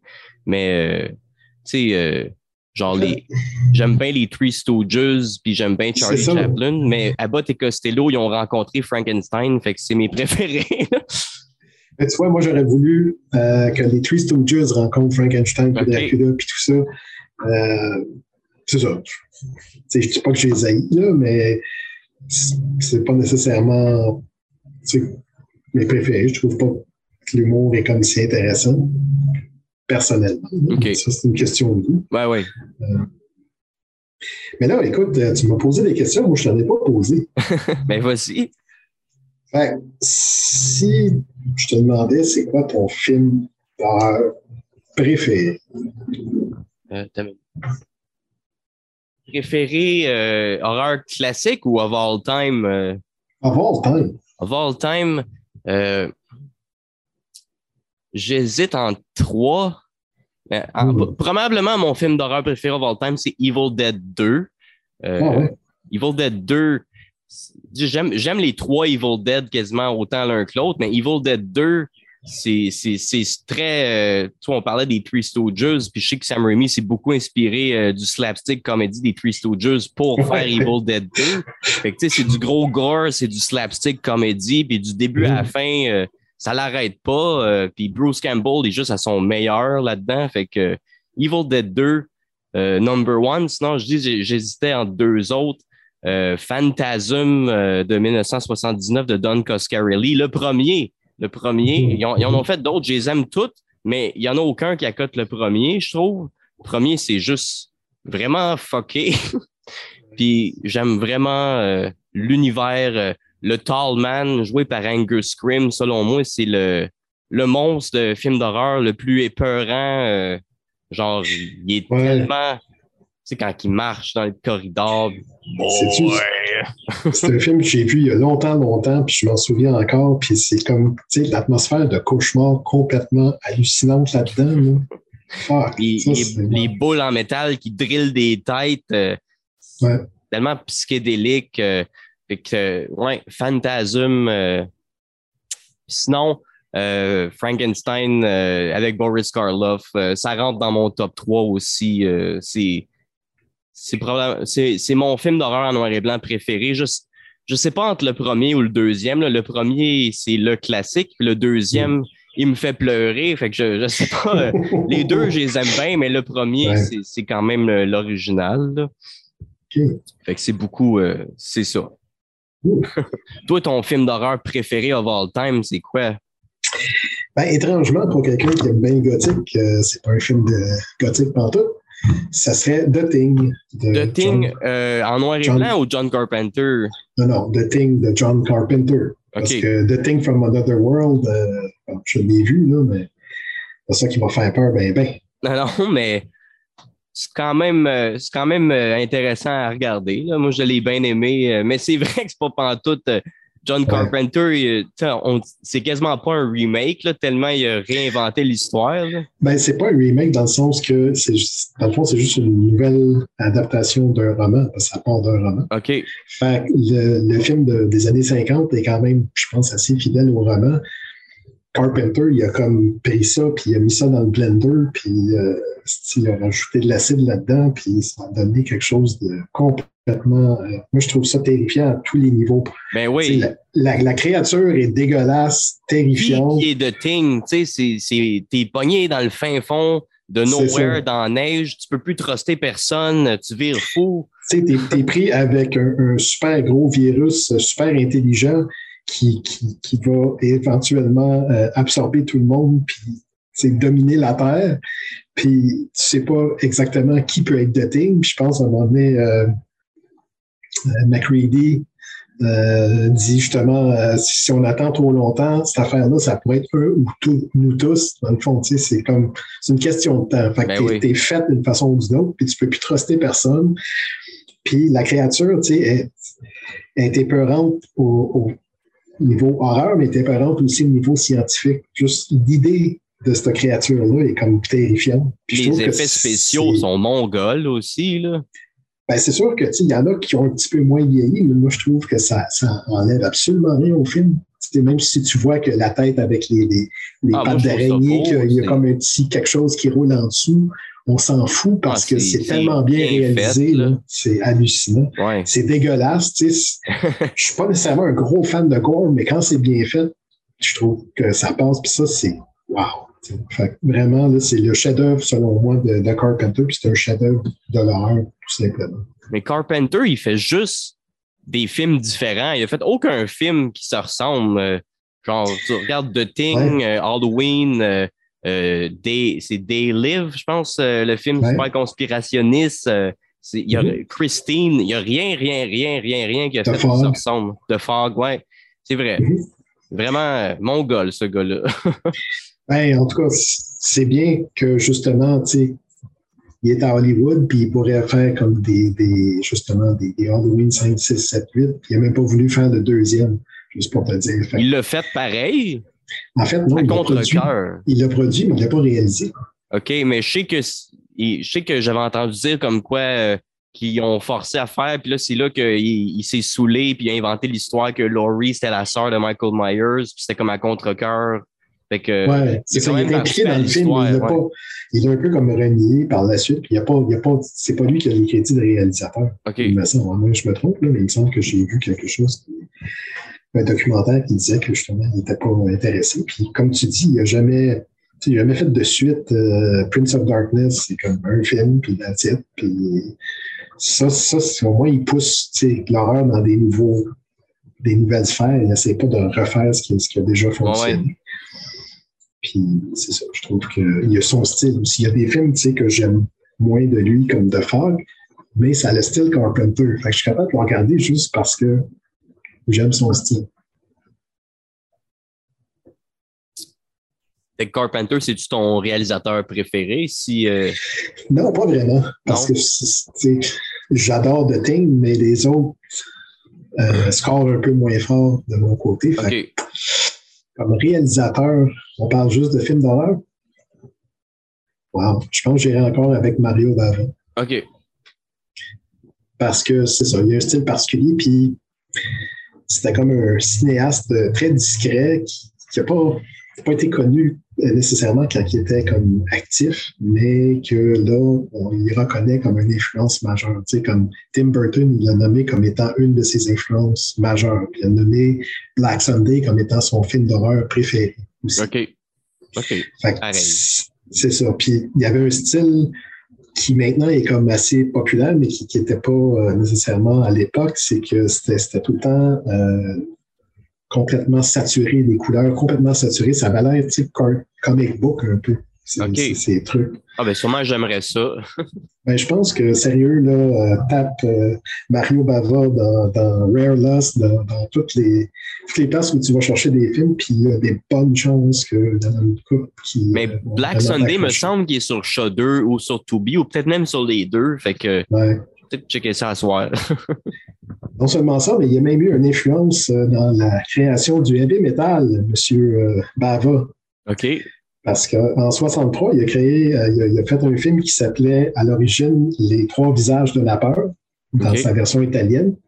Donc, c'est un film d'anthologie. Il y avait trois histoires. Une de celles-là est une histoire de vampire avec Boris Karloff, qui fait un vampire. Cool. Et il y en a.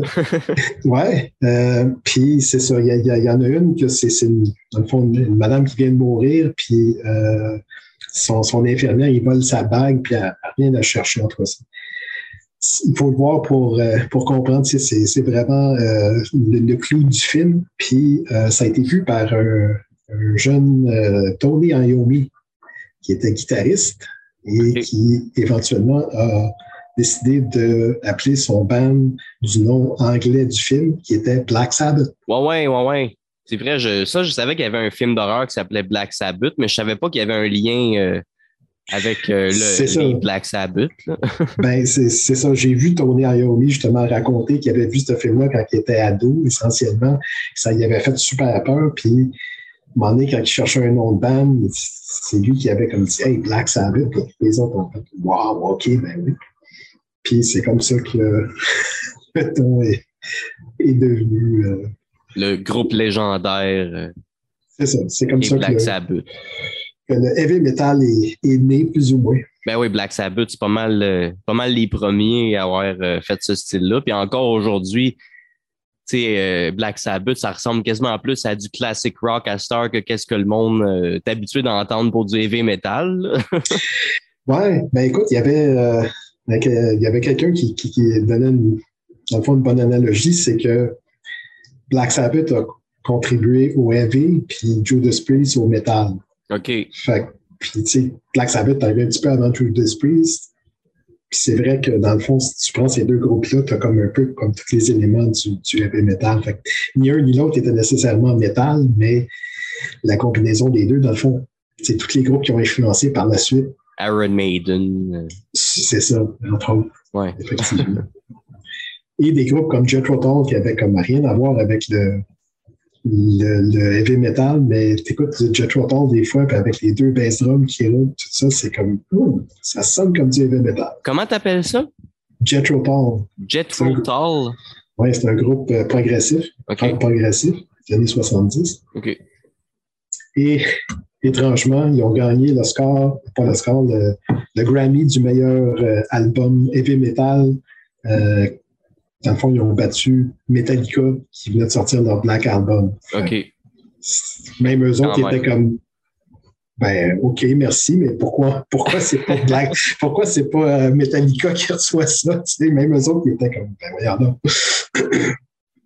OK, petite anecdote un petit peu en dehors de notre sujet. Bon, c'est correct. T'es es un monsieur pas mal cultivé, toi. hey, eh, écoute, à un moment donné, euh, quand quelque chose t'intéresse, euh, t'apprends ben des choses, puis, euh, puis c'est ça, tu sais, tout dépendant, tu sais, comment tu regardes tes films, mais si, si tu les regardes soit en DVD ou en Blu-ray, souvent, il y a des documentaires qui viennent avec, qui peuvent être très intéressants aussi sur comment, comment le film a été fait, qu'est-ce qui, qui, est arrivé pendant, pendant le tournage, euh, un peu l'origine, tout ça. Puis ça, peut être, euh, ça peut être très intéressant. Ben ouais, l'autre jour, tu me contais une anecdote de tournage euh, à propos de la momie avec Boris Karloff, qui avait fallu qu'il prenne son char. je sais pas, tu avais envie de la raconter? Ben, en fait, non, c'était pendant le tournage de, du premier Frankenstein. OK, il me semble que tu m'avais dit la momie, ou peut-être que c'est moi qui avais mal compris. Euh. Non, c'est ça, c'était une histoire du genre, il était sur la fin du tournage, puis, tu sais, le, le, le make-up prenait quoi, 5-6 heures, au moins 4-5 heures à appliquer. Puis autant quasiment pour l'enlever, là. C'était un peu moins long pour l'enlever, mais c'était quand même long. Fait que ça prenait beaucoup de temps dans la journée. Puis, genre, il avait fini tard cette journée-là, puis il recommençait bientôt le lendemain. Puis là, à un moment donné, euh, je pense que c'est carrément Jack Pierce qui a dit à, Karloff, mais tu sais, ça tente-tu peut-être de ne pas l'enlever? Puis Karloff, il dit, ouais, pourquoi pas? tu dois mal dormir un peu. je ne sais pas comment il, s'est arrangé pour pas, euh, pas endommager le make-up. En tout cas, toujours vrai qu'il est retourné chez eux en auto, puis euh, il a failli causer une coupe d'accident parce que quand, le monde voyait ça. Puis en plus que maintenant, si tu verrais ça, tu te dis, OK, c'est le monde de Frankenstein qui, qui conduit un auto, mais dans ce temps-là, personne ne l'avait vu. Fait que c'est encore plus traumatisant, j'imagine. Ah en plus que son make-up il, était quand même vraiment bien fait. Là. Ouais, puis il était un très beau make-up. Théoriquement, il était de couleur vert, on ne sait pas, mais qui a toujours été représenté comme ça, mais il n'était pas, euh, pas gris. Il, y avait, de la couleur en plus, ce fameux make-up-là. Donc, ça devait être encore plus euh, saisissant quand tu voyais ça, surtout quand tu es en train de conduire. Puis, en tout cas, fait que, Il a failli causer des accidents, il n'en a pas causé. Non, mais ce qu'il disait, c'est qu'il voyait des autos euh, faire des zigzags après que clairement, ça, ça, avait, ça, avait, eu son effet. y a-tu euh, d'autres anecdotes comme ça euh, que tu connais de tournage dans ce temps-là? Pas qu'ils te viennent en tête. Ah, mon Dieu, il y en a plein. C'est d'en choisir un, peut-être, mais. Ah, non. Juste comme ça, euh, je vais t'avouer que j'en ai pas une qui me vient en tête euh, précisément. Ben, c'est pas grave. Sinon, ça, ça vient plus tard. Euh, on, reviendra, sinon, ben, c'est pas grave. Mais quand, sinon, quand on pense à l'horreur en noir et blanc, on pense beaucoup aux grands classiques faits par des, grosses boîtes de prod comme Universal, mm-hmm. sinon MGM. mais il y a également énormément de films à petit budget qui ont été faits dans ce temps-là, qui sont euh, pour la plupart tellement mauvais qu'ils sont bons. Il y a vraiment un gros clash euh, quand on s'intéresse à l'horreur en noir et blanc. Euh, mm-hmm. Dans le fond, lequel des grands classiques serait ton préféré, puis lequel des films tellement mauvais que c'est bon serait ton préféré, si tu en as un? Parce que on dirait les grands classiques, quand t'en trouves un, ça reste ton préféré pendant vraiment longtemps. Mais les films tellement mauvais que c'est bon, on dirait que t'en découvres tout le temps un autre qui est pire. comme... OK. Euh, ben, des grands classiques.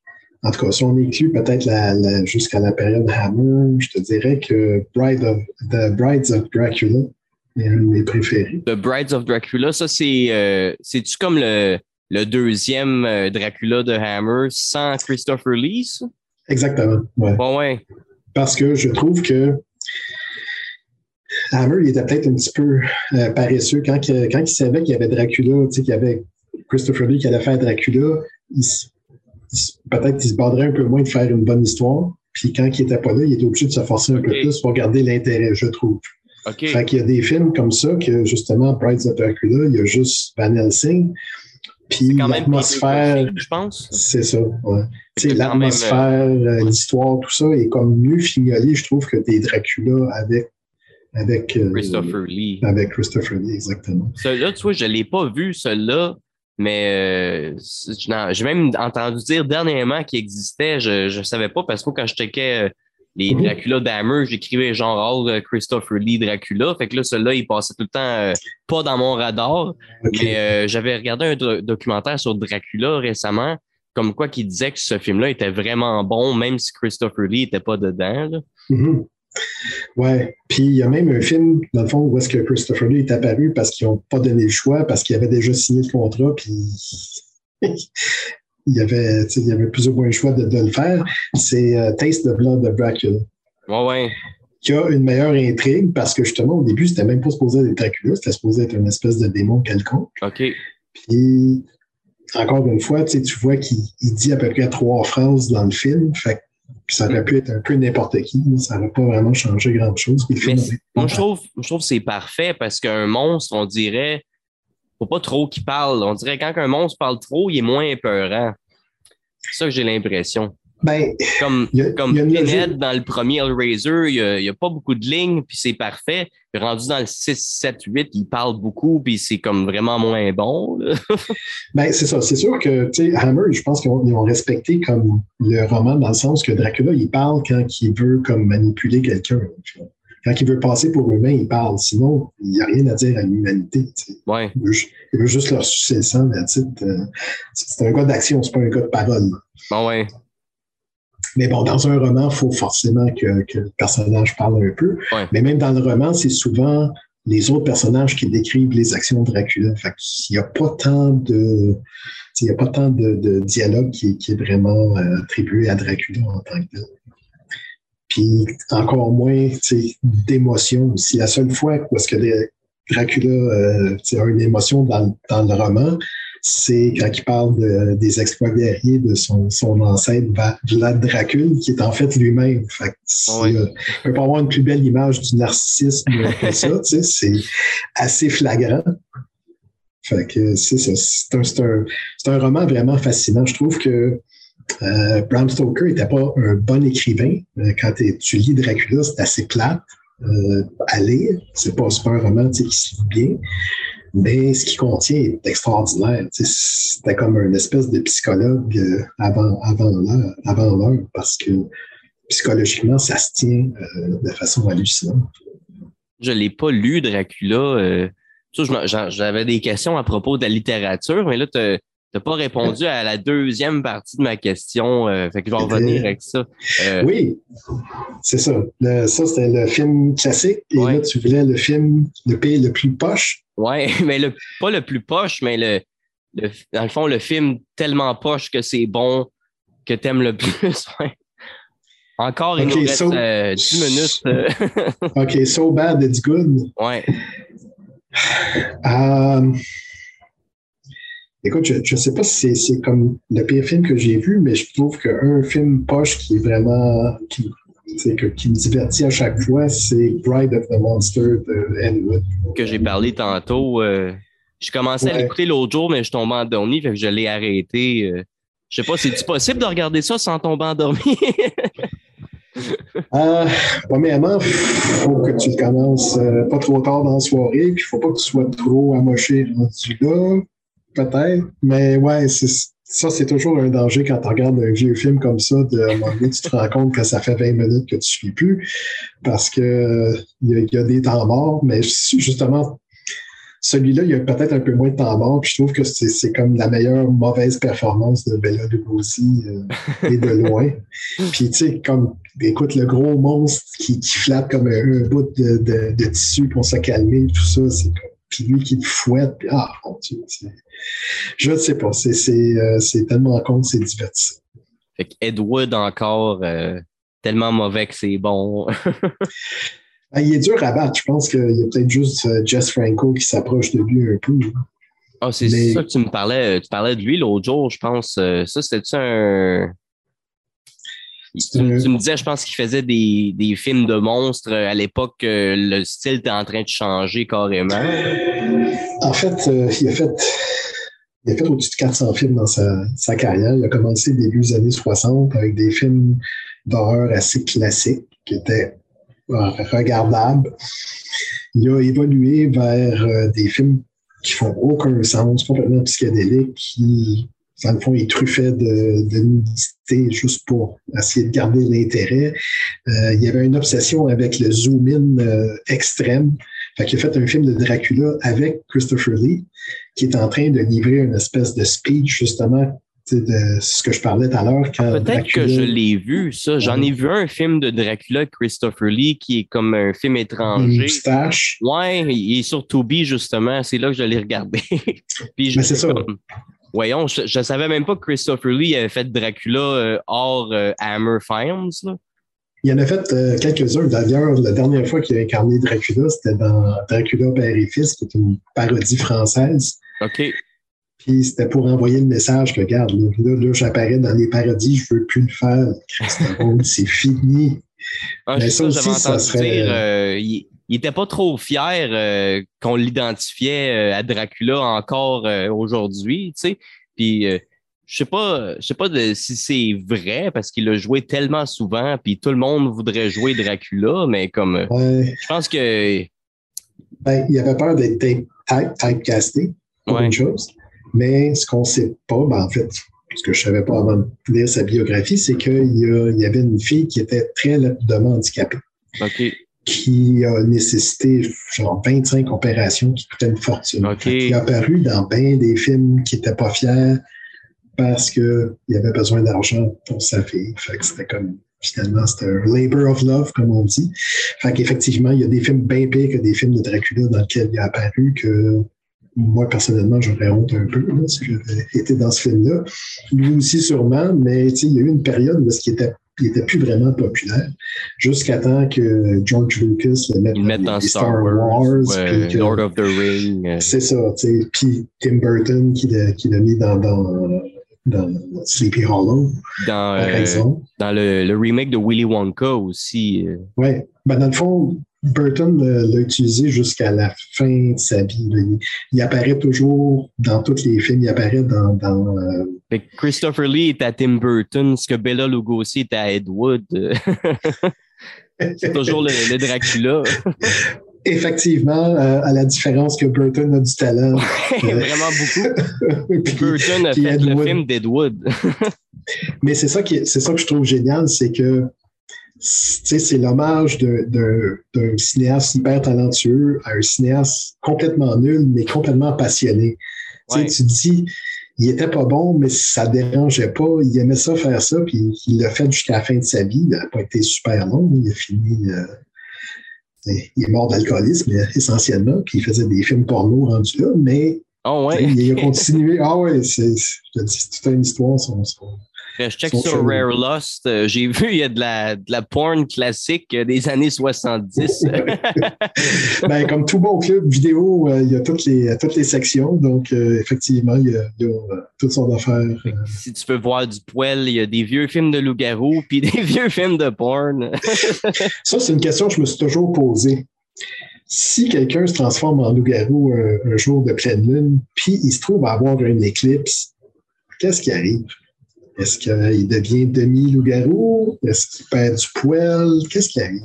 On dirait que ça, c'est jamais arrivé. Hein? ben non, mais ça serait quelque chose à mettre dans un film, ça. Ben oui.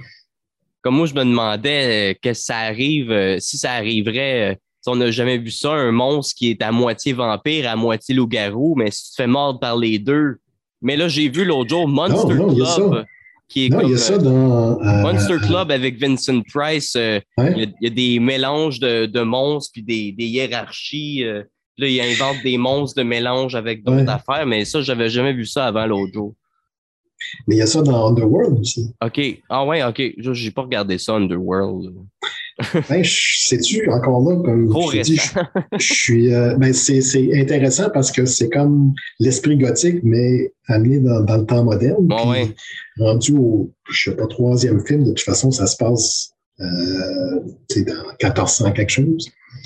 Fait que c'est un peu comme une guerre incessante entre les loups-garous puis les vampires. Les vampires étant euh, la, la super puissance, puis les loups-garous qui essayent de, de, leur voler euh, leur pouvoir, mais c'est c'est pour quelqu'un qui n'aime pas nécessairement des films euh, récents d'horreur, ou moins, euh, plus difficile, je dirais que je suis plus difficile.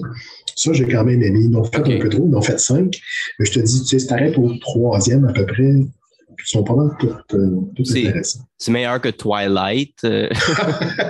Toilette. Ouais. Euh, écoute, j'ai jamais vu ça. J'ai vu comme des, des extraits de 30 secondes, puis je me sentais prêt à faire une syncope. C'était ouais. vraiment horrible. Puis, en tout cas. Vu que tu n'es pas une petite fille de 12 ans, tu ne te sentais pas visée euh, par le film. Pas trop, non. Puis ça, par exemple, je suis sûr que le regarder pour rire aux éclats, ça doit être bon, là, parce que les performances sont tellement mauvaises, puis l'histoire a l'air tellement nulle que tu te dis ça doit être divertissant quelque part, là, mais pas pour la bonne raison. Bon, ouais.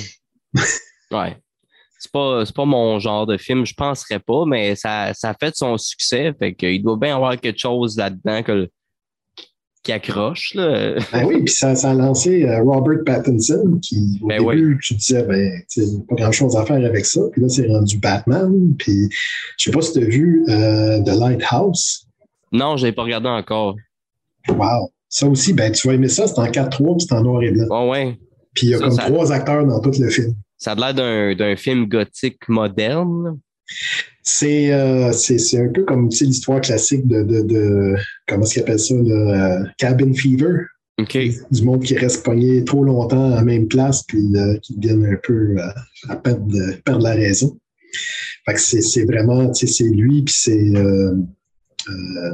l'autre acteur, hmm, celui qui faisait Green Goblin dans, dans Spider-Man. Euh, oui, oui, euh, Willem Dafoe. Exactement, c'est ces deux-là. C'est comme tout Ouais. le long. C'est vraiment génial. Puis c'est d'un réalisateur qui a fait, euh, avant ça, il a fait The Witch. OK. Je sais pas si tu as vu The Witch. Euh, je pense que je l'avais commencé, euh, je l'ai pas regardé au complet. Il y a des films de même, des fois, euh, tu mets en background puis t'écoutes pas comme. Là, mais- ouais, de toute façon, c'est un film qui- qu'il faut comme écouter attentivement parce que Ah ouais. c'est le langage de l'époque. C'est pas toujours facile à suivre, euh, tu sais, comme la, la- la- Il nous reste moins qu'une minute. euh, Ah mon Dieu! Fait que euh, je vais, on va se déconnecter puis se reconnecter puis euh, peut-être poser une ou deux dernières questions puis conclure ça. euh. Fait que là, il reste moins qu'une minute. Fait que je vais, je vais fermer l'enregistrement puis on continue. C'est bon. Fait que là, tu me parlais de Lighthouse. Mhm. Ouais. Et, C'est ça, T'avais-tu une question? Non, mais tu me, parlais, tu me parlais de ça. T'avais-tu fini de parler de ça?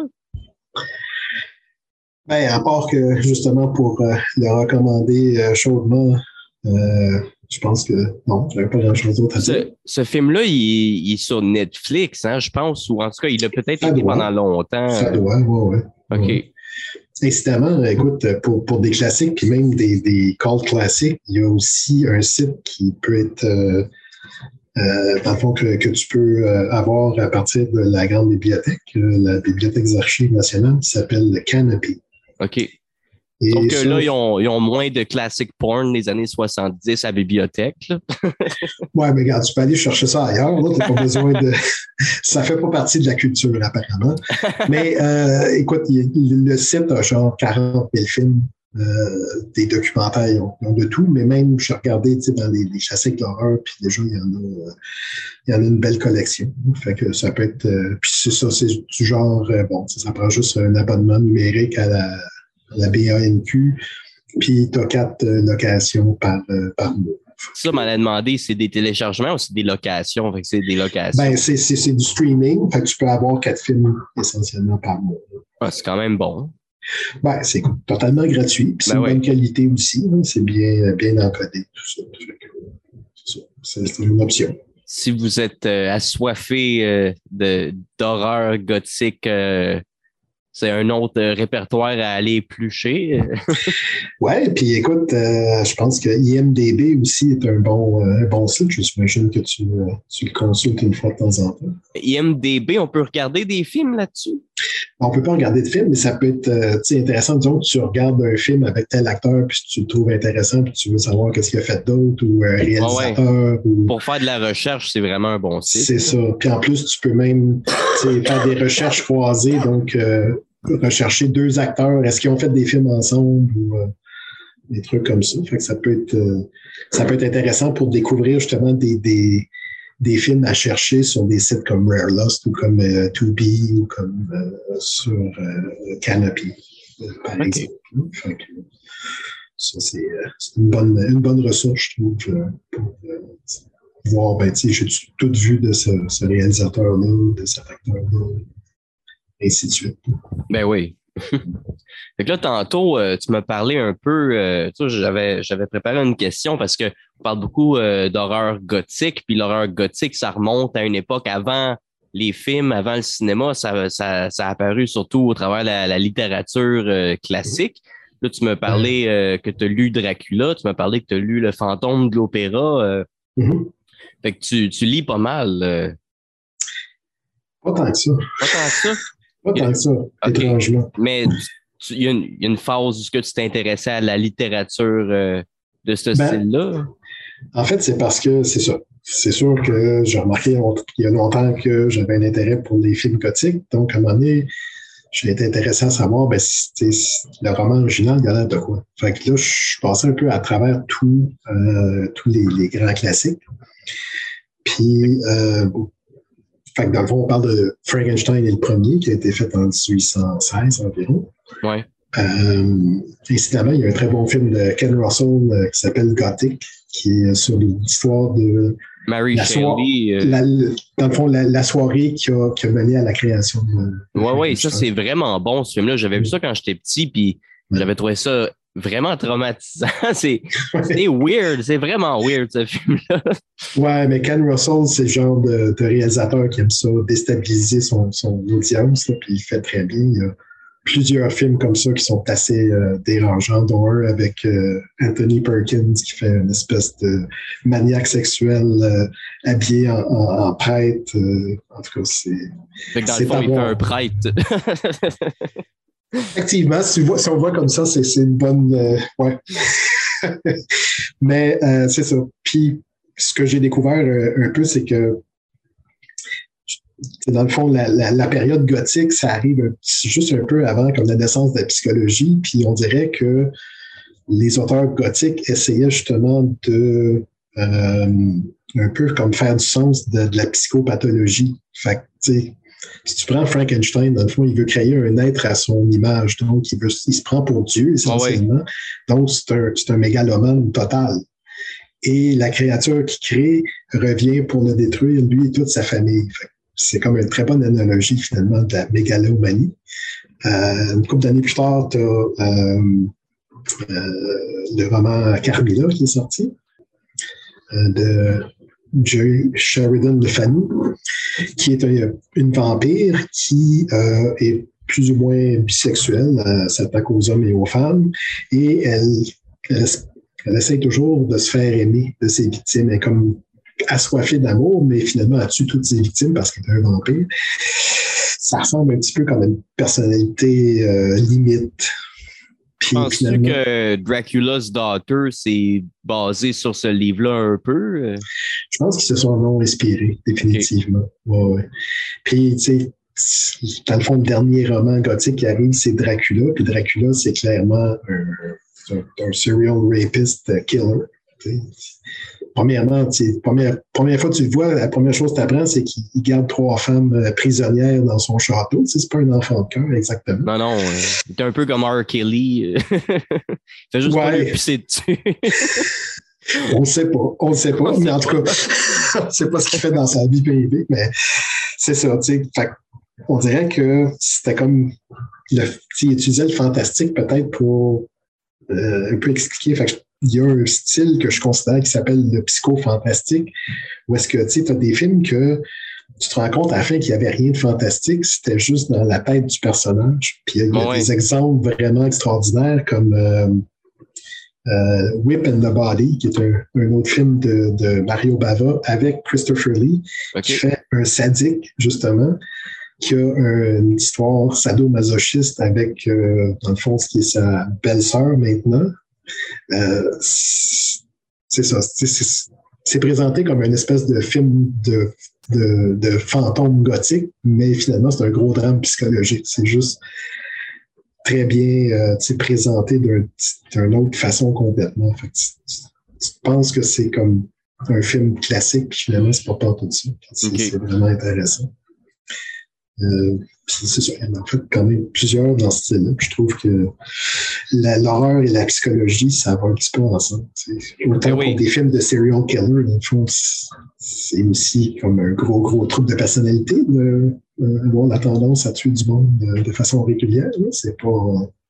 c'est pas un trouble. Euh, mais c'est un trouble psychologique euh, quand même assez flagrant Effectivement, c'est ça. Mais c'est pas de la folie. Ces gens-là, ils sont pas, ils se retrouvent pas en asile, ils se retrouvent en prison. Oui, il y a beaucoup de tueurs euh, qui sont sains d'esprit. Je sais que Jeffrey Dahmer, euh, ils, ont, fait tous les tests possibles, puis il était 100% sain d'esprit. Exactement. Donc là, on parle il a fait des affaires qu'on ne penserait pas que quelqu'un de sain d'esprit serait capable de faire. C'est ça. Fait ça, ça ramène justement au trouble de la personnalité, qui, est comme quelque chose de complètement différent de la folie. La folie, c'est vraiment la perte de, de contact avec la réalité. Tandis que euh, dans, ce cas-là, justement, le serial killer, il tue pour le sentiment de pouvoir. C'est ça qui, c'est ça qui l'intéresse. Fait que tu, tu dis tu lis pas tant que ça, mais tu as l'air d'avoir lu euh, tous les, les, grands classiques de monstres quand même. Euh. Ben, c'était justement, comme je te disais, peut-être un peu de vérifier mon hypothèse par rapport à, justement le contenu euh, psychologique de ces romans-là. OK. Puis de justement comparer aux, adaptations euh, cinématographiques qui avaient été faites, parce que c'est sûr que toute adaptation cinématographique prend des libertés par rapport au roman. Ah, vraiment beaucoup. C'est ça, je me rends compte. Moi, je lis beaucoup, beaucoup euh, à cette heure. Euh, moi, je suis, beaucoup dans la littérature classique. Sinon, je lis beaucoup de. Je m'intéresse aux livres occultes euh, qui ont été écrits dans l'époque médiévale. Mais ça, ça, ça, ça n'a pas rapport. Mais mm-hmm. c'est vrai que tout. Tu sais, là, je suis en train de lire Dr. Jekyll et Mr. Hyde. Puis c'est vraiment pas comme aucun film puis on parle de psychologie, ça, c'est vraiment une grosse, grosse, grosse psychologie là-dedans, euh, de la, de la, conscience du bien puis du mal. Puis je, suis vraiment surpris parce que dans le livre, euh, le Dr. Jekyll, c'est pas le personnage principal, il est comme secondaire. Le personnage principal, mm-hmm. c'est Mr. Utterson qui, qui s'inquiète pour son ami qui est le Dr. Jekyll, puis qui se mm-hmm. demande pourquoi qu'il laisse Mr. Hyde vivre chez eux. Puis le livre il est écrit comme si c'est supposé d'être un suspense que le Dr. Jekyll, c'est le Mr. Hyde. Mais tu sais, là, tu lis ça aujourd'hui, puis tu, tu, le sais, tu le sais donc, parce que tous les films, il n'y a aucun film qui a bâti le suspense là-dessus, là, mais vraiment, euh, grosse, grosse, grosse différence entre le, le, livre. Je m'attendais à un gros livre, il y a juste une soixantaine de pages, c'est vraiment un tout petit livre. Ouais. Mais c'est sûr que c'est à peu près impossible. Ceux qui ont essayé habituellement d'adapter un roman exactement, ça n'a pas donné un bon film. Ouais. Et le meilleur exemple, je pense, c'est The Shining. Euh, que, Stephen King a, chié dessus, euh, je ne sais combien de fois. Kubrick parce que c'était pas comme son livre. Ouais. Là, ils ont fait il a fini par faire c'est comme une version fidèle. Ouais. C'est ça, une version fidèle. Que personne ne sait qu'il existe. Quand je parle au monde de ce film-là, personne ne sait que ça existe. Personne ne sait qu'il y a un remake de Shining. Comme tout le monde dans sa tête, Shining, c'est Jack Nicholson euh, de Stanley Kubrick. Mais oui, il y a un remake. Euh, il y en a un. en fait, c'est une adaptation, une autre adaptation, c'est un remake en, tant que tel, mais même, même quelques années après ça, euh, Stephen King a fini par admettre que finalement, le Shining de Kubrick était bon. Ah, je savais pas qu'il avait admis ça. ça, j'avais toujours su que les, les, deux, ils se bitchaient l'un contre l'autre. Puis moi, je me dis, tu sais, les, les, deux versions, moi, j'ai lu le livre, puis tu sais, les deux mm-hmm. versions, euh, je les adore. Puis c'est juste, euh, les deux, c'est des, des, grosses têtes enflées euh, qui veulent avoir le, le dessus sur l'autre. ben, en tout cas, si on sait une chose de Kubrick, c'est qu'il ne se laissait pas imposer quoi que ce soit par qui que ce soit. ouais. Je pense pas que ça l'affectait tant que ça que, que, Stephen King dise quoi que ce soit sur lui. Puis en 1980, Stephen King n'avait pas la notoriété qu'il a aujourd'hui non plus. Effectivement. effectivement. Il faisait même pas dix ans qu'il avait commencé à écrire, probablement. Ouais. Puis, tu sais, il y a beaucoup des meilleures adaptations de ces romans qui se sont faites euh, milieu 70 jusqu'à milieu 80 environ. Puis, il y en a plusieurs qui étaient un petit peu douteuses qui sont apparues après. Fait ouais, il y a eu beaucoup, beaucoup d'adaptations euh, directes pour la TV. qui n'était pas nécessairement une mauvaise chose parce que là, au moins, il prenait le temps. Il prenait comme, des fois, ça durait comme quatre heures. Fait qu'au moins, tu avais le temps de bien représenter le, roman. Moi, je parle plus des films qui durent une heure et demie quand c'était un roman de, de certain 300 pages, comme il faisait souvent.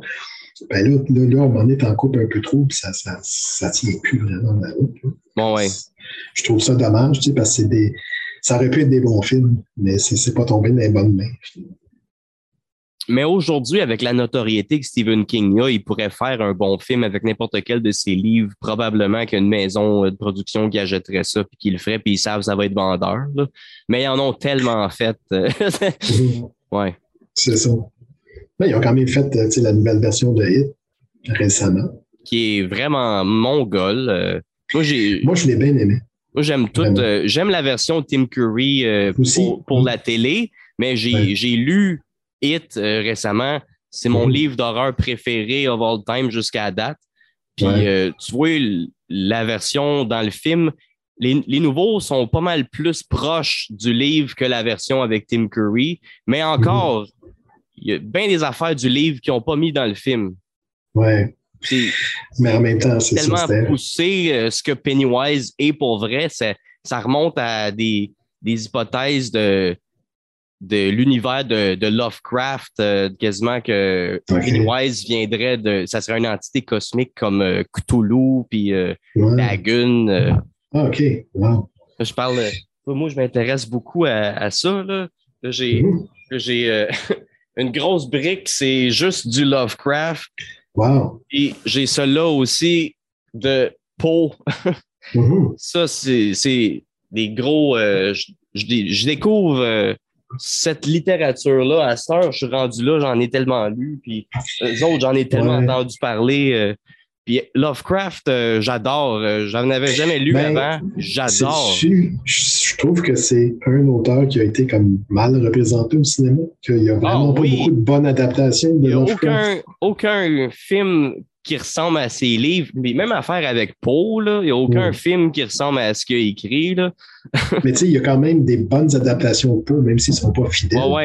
Mais je trouve qu'il n'y a vraiment pas beaucoup de bonnes adaptations de Lovecraft. J'aime beaucoup le Reanimator. Ça, c'est quand même un classique des années 80, mais je l'ai lu, puis encore, tu sais, il y a des grosses, grosses, grosses différences entre le livre et le film.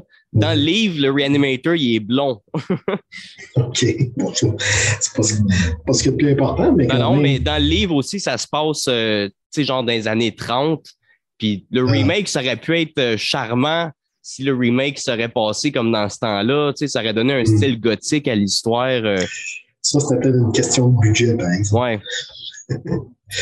Mais c'est ça, à part, euh, je pense, The Haunted Castle que j'aime bien, qui, qui est supposé être un film de Poe fait par, euh, fait par Corman, mais que dans le fond, il y a juste un petit poème de Poe, puis l'histoire, c'est vraiment du Lovecraft. Je trouve que ça, c'est bien réussi. C'est comment C'est ça s'appelle? Euh, The Haunted Castle. OK. C'est avec euh, Vincent Price. OK, c'est la euh, trilogie pour. Vincent Price de Corman. Je sais, je sais qu'il a fait trois, mais je savais pas c'était quoi le troisième. Je sais qu'il y avait The Raven, puis il y Non, il avait. a fait plus que trois, par exemple. OK. Il a fait, attends, il a fait Il a fait The House of. Usher. The House of Usher, OK. Il a fait euh, Pit Pit and the Pendulum, qui est vraiment Ouais, bon. Exactement. Il a fait, euh, ben, il a fait justement euh, Haunted Castle qui passe pour un film de, de qui n'en est pas un. Il y a Tales of Terror qui est euh, trois, trois histoires ensemble. Je pense que je l'ai vu, ça. euh, c'est avec Peter Cushing, ça? Non, il y a Vincent Price dans les trois histoires. OK. Ouais. Euh, il y a. euh, Je l'ai pas vu. OK. Il y a Mask of the Red Death, qui est probablement le, le meilleur des, adaptations de Poe. Ça, ça commence à, à- comment dire, à, à- à challenger la, la notion d'un film B parce que les décors, les costumes, tout ça, c'est à grand déploiement, vraiment. Euh, puis après ça, il a fait. euh, ben, avant ça, je pense même qu'il avait fait The Premature Burial, qui n'est pas avec Vincent Price. Il devait être avec Vincent Price, mais il y avait un problème contractuel. Il n'a pas pu faire de film. C'est un autre acteur qui a pris sa place. Puis finalement, il a fait euh, euh, le dernier, c'est euh, un petit blanc de mémoire encore une fois. Ouais, c'est pas grave. Moi, moi, je pensais qu'il y en avait juste trois. Fait que là, tu m'apprends que Ben, j'en ai plein d'autres à regarder. Bonne nouvelle, exactement. Euh, c'est tout avec Vincent Price? Ils sont, ils sont presque tous avec Vincent Price. Comme je te dis, il y en a un où est-ce qu'il ne pouvait pas, euh, il pouvait pas faire le film, mais sinon. euh, J'adore Vincent Price. Je pense que c'est mon, mon acteur en noir et blanc préféré. Euh, Ah, mais il a fait des films couleurs aussi. Ouais, ouais, je sais, euh, mais, mais je parle euh, des films d'horreur en noir et blanc, de tous les acteurs qui ont fait des films d'horreur en noir et blanc. Je pense que mon préféré, c'est Vincent Price. OK. Ouais. Je sais qu'il a fait des films en couleur. J'en, ai aussi. euh, il a fait des films jusque. Genre, son dernier film, c'est Edward Scissorhands. Fait qu'il en a fait pendant longtemps, longtemps, longtemps. Euh, je ne suis même pas sûr que c'est son dernier. Je pense qu'il en a fait quelques-uns après ça. OK. Parce que je- il me semble que j'avais entendu dire que c'était son dernier, mais C'est dans ses derniers. C'est comme vraiment, vraiment proche de la fin. C'est sûr, mais- c'est pas dans ses premiers. Non, mais écoute, il a commencé, euh, je pense, dans les années 30, quelque chose comme ça. ben oui. Il a eu une longue, longue, longue carrière euh, de, très, très variée aussi. Euh, Il a fait euh, toutes sortes de, de rôles différents. Euh, C'est vraiment un acteur euh, très euh, ver- versatile, je trouve. Et, Tu as l'air de, de faire des petites recherches. là. ben oui, écoute, ça- là, ça me dérange euh, de ne pas trouver le nom. puis, euh, je ne le vois toujours pas. Bon. Là, on parle euh, Ah, The Tomb of Lygia, Ok. c'est ça. de. Tomb of quoi? Lygia. Ligeia. Ouais. Comme euh, le IGA. L, non, L-I-G-E-I-A. OK. Et ça, c'est euh, c'est son dernier film de, de Poe, mais celui-là, il l'a tourné en Angleterre. Les deux derniers ont été tournés en Angleterre. Fait OK. que Des décors naturels, un peu moins euh, carton peinturé comme tu vois dans les autres. Là, euh, que- Bon, que ouais. C'est un peu évident, mais ça fait partie du charme, moi, je trouve. là. Ben oui. C'est ça. Fait il y a quand même, euh, c'est quoi, c'est à peu près six films euh, qui ont été faits. Bon, j'en ai vu juste Par deux. contre. Fait que. Ben, tant mieux. Écoute, j'aimerais ta place, puis à ta place, puis avoir euh, la chance Encore de découvrir toutes les autres parce qu'ils sont, pas mal tous bons. Je vais checker sur Rare Lost euh, s'il y en a une. Ça devrait être euh, pas mal toutes là. OK. Sur- Parce- sur Tubi, il y a juste Raven puis Pit and the Pendulum. Il y a d'autres Mhm. Vincent Price, mais pas, pas de Ok. Edgar Allan Poe. là. Il y a une couple de. Vincent Price sur Tubi de Tingler que j'ai regardé l'année passée, que Ouais. j'étais comme Wow, euh, ça, Ouais. ça, ça a quelque chose, ce film-là. là. Ça a un charme, hein? C'est Ben oui. vraiment euh, un peu gimmicky, comme on dit. Là, mais ouais, mais comme, euh, ce réalisateur-là, il faisait beaucoup euh, des films à gimmick. Là. ouais. Oui, il a, électrifié des sièges à un certain moment, puis il donnait des, petits chocs. Euh, il y a le Tinkler, je pense qu'il y avait comme un truc qui se promenait au-dessus de la foule, puis toutes sortes de trucs de même. Oui, puis il fait, crier le monde, puis là, de monde dans la salle, sûrement qui se faisait peur, il se pognait, oui. c'était comme... ils, ont fait un, ils ont fait un film sur lui, sur William Castle, avec John Goodman, il y a plusieurs années, là, début 90, peut-être dans ce moment là je, je, pense que ça s'appelle The Showman, mais ça, remonte loin. Je pourrais pas. Je suis pas sûr, mais euh, tapez euh, John Goodman, vous devriez euh, être capable de le retrouver. The Showman, OK. Mais toi, tu, me parles de plein de films que tu me donnes envie de, de découvrir. Il y a tellement, tellement d'affaires à regarder. Ils sortent des films à tous les jours, à tous les années, mais j'ai pas fini de regarder ce qui a été fait avant ma naissance. Fait que je suis pas rendu, pas rendu aux nouveautés encore. Ben, écoute, je suis dans la même situation que toi. Fait que j'ai encore bien des affaires à regarder. J'en ai vu pas mal, mais j'en ai encore beaucoup à regarder. Puis je suis d'accord avec toi qu'à un moment donné, oui, ils sortent des bons films maintenant, mais ils n'en sont pas tant que ça sur la quantité qui sort. Mais il y a paquet de bons films qui ont sorti à travers euh, les plus que 100 ans du cinéma. C'est ça, quand tu t'ouvres à toutes les époques, il y a bien des affaires, bien des affaires mm-hmm. à regarder. Euh, si tu t'ouvres l'esprit un peu, là. Ouais, puis souvent, tu vas regarder un vieux film, puis là, tu vas voir quelque chose, puis tu te dis, ah, ah OK, tel film qui passait pour original des années 80, ils ont, ben, copié. sur quelque chose des années 40. Mais ben oui. Fait que souvent, l'original est comme plus, euh, plus intéressant, puis plus charmant que, que un film euh, créé pour des ados. Mais oui. c'est ça. Il y a encore beaucoup de belles découvertes à faire. Puis je te dirais que pour des films de peau, ils sont probablement tous sur euh, Canopy, sur le site de euh, la Grande Bibliothèque. Sinon, tu me parlais, euh, tu as lu un peu de littérature classique. As-tu lu du Poe puis du Lovecraft? J'en ai lu. J'ai même, écoute, j'ai découvert dans la bibliothèque qu'il y avait un un livre sonore de Poe qui était lu par Vincent Price. Fait que ah. pu résister. Moi, j'ai des cassettes audio de Poe euh, lues par Christopher Lee. ah, j'ai ça dans mes affaires, des cassettes ah, audio. OK, mais ça, ça c'est intéressant. Mais tu sais, là, quand, quand j'ai vu ça, il fallait, fallait, que, fallait que je me tape ça. Ben oui. Puis, c'est un peu, je suis d'accord avec ce que Roger Corman, qui produisait, qui, qui réalisait les films, disait, c'est que Poe, il écrivait des trois très bons troisième actes de film. Mais là, il fallait, tu sais, faire un film, il fallait que tu aies le premier, deuxième acte. Il fallait que tu inventes quelque chose qui se passe avant. Parce que lui, il donnait vraiment juste le dénouement vraiment hallucinant.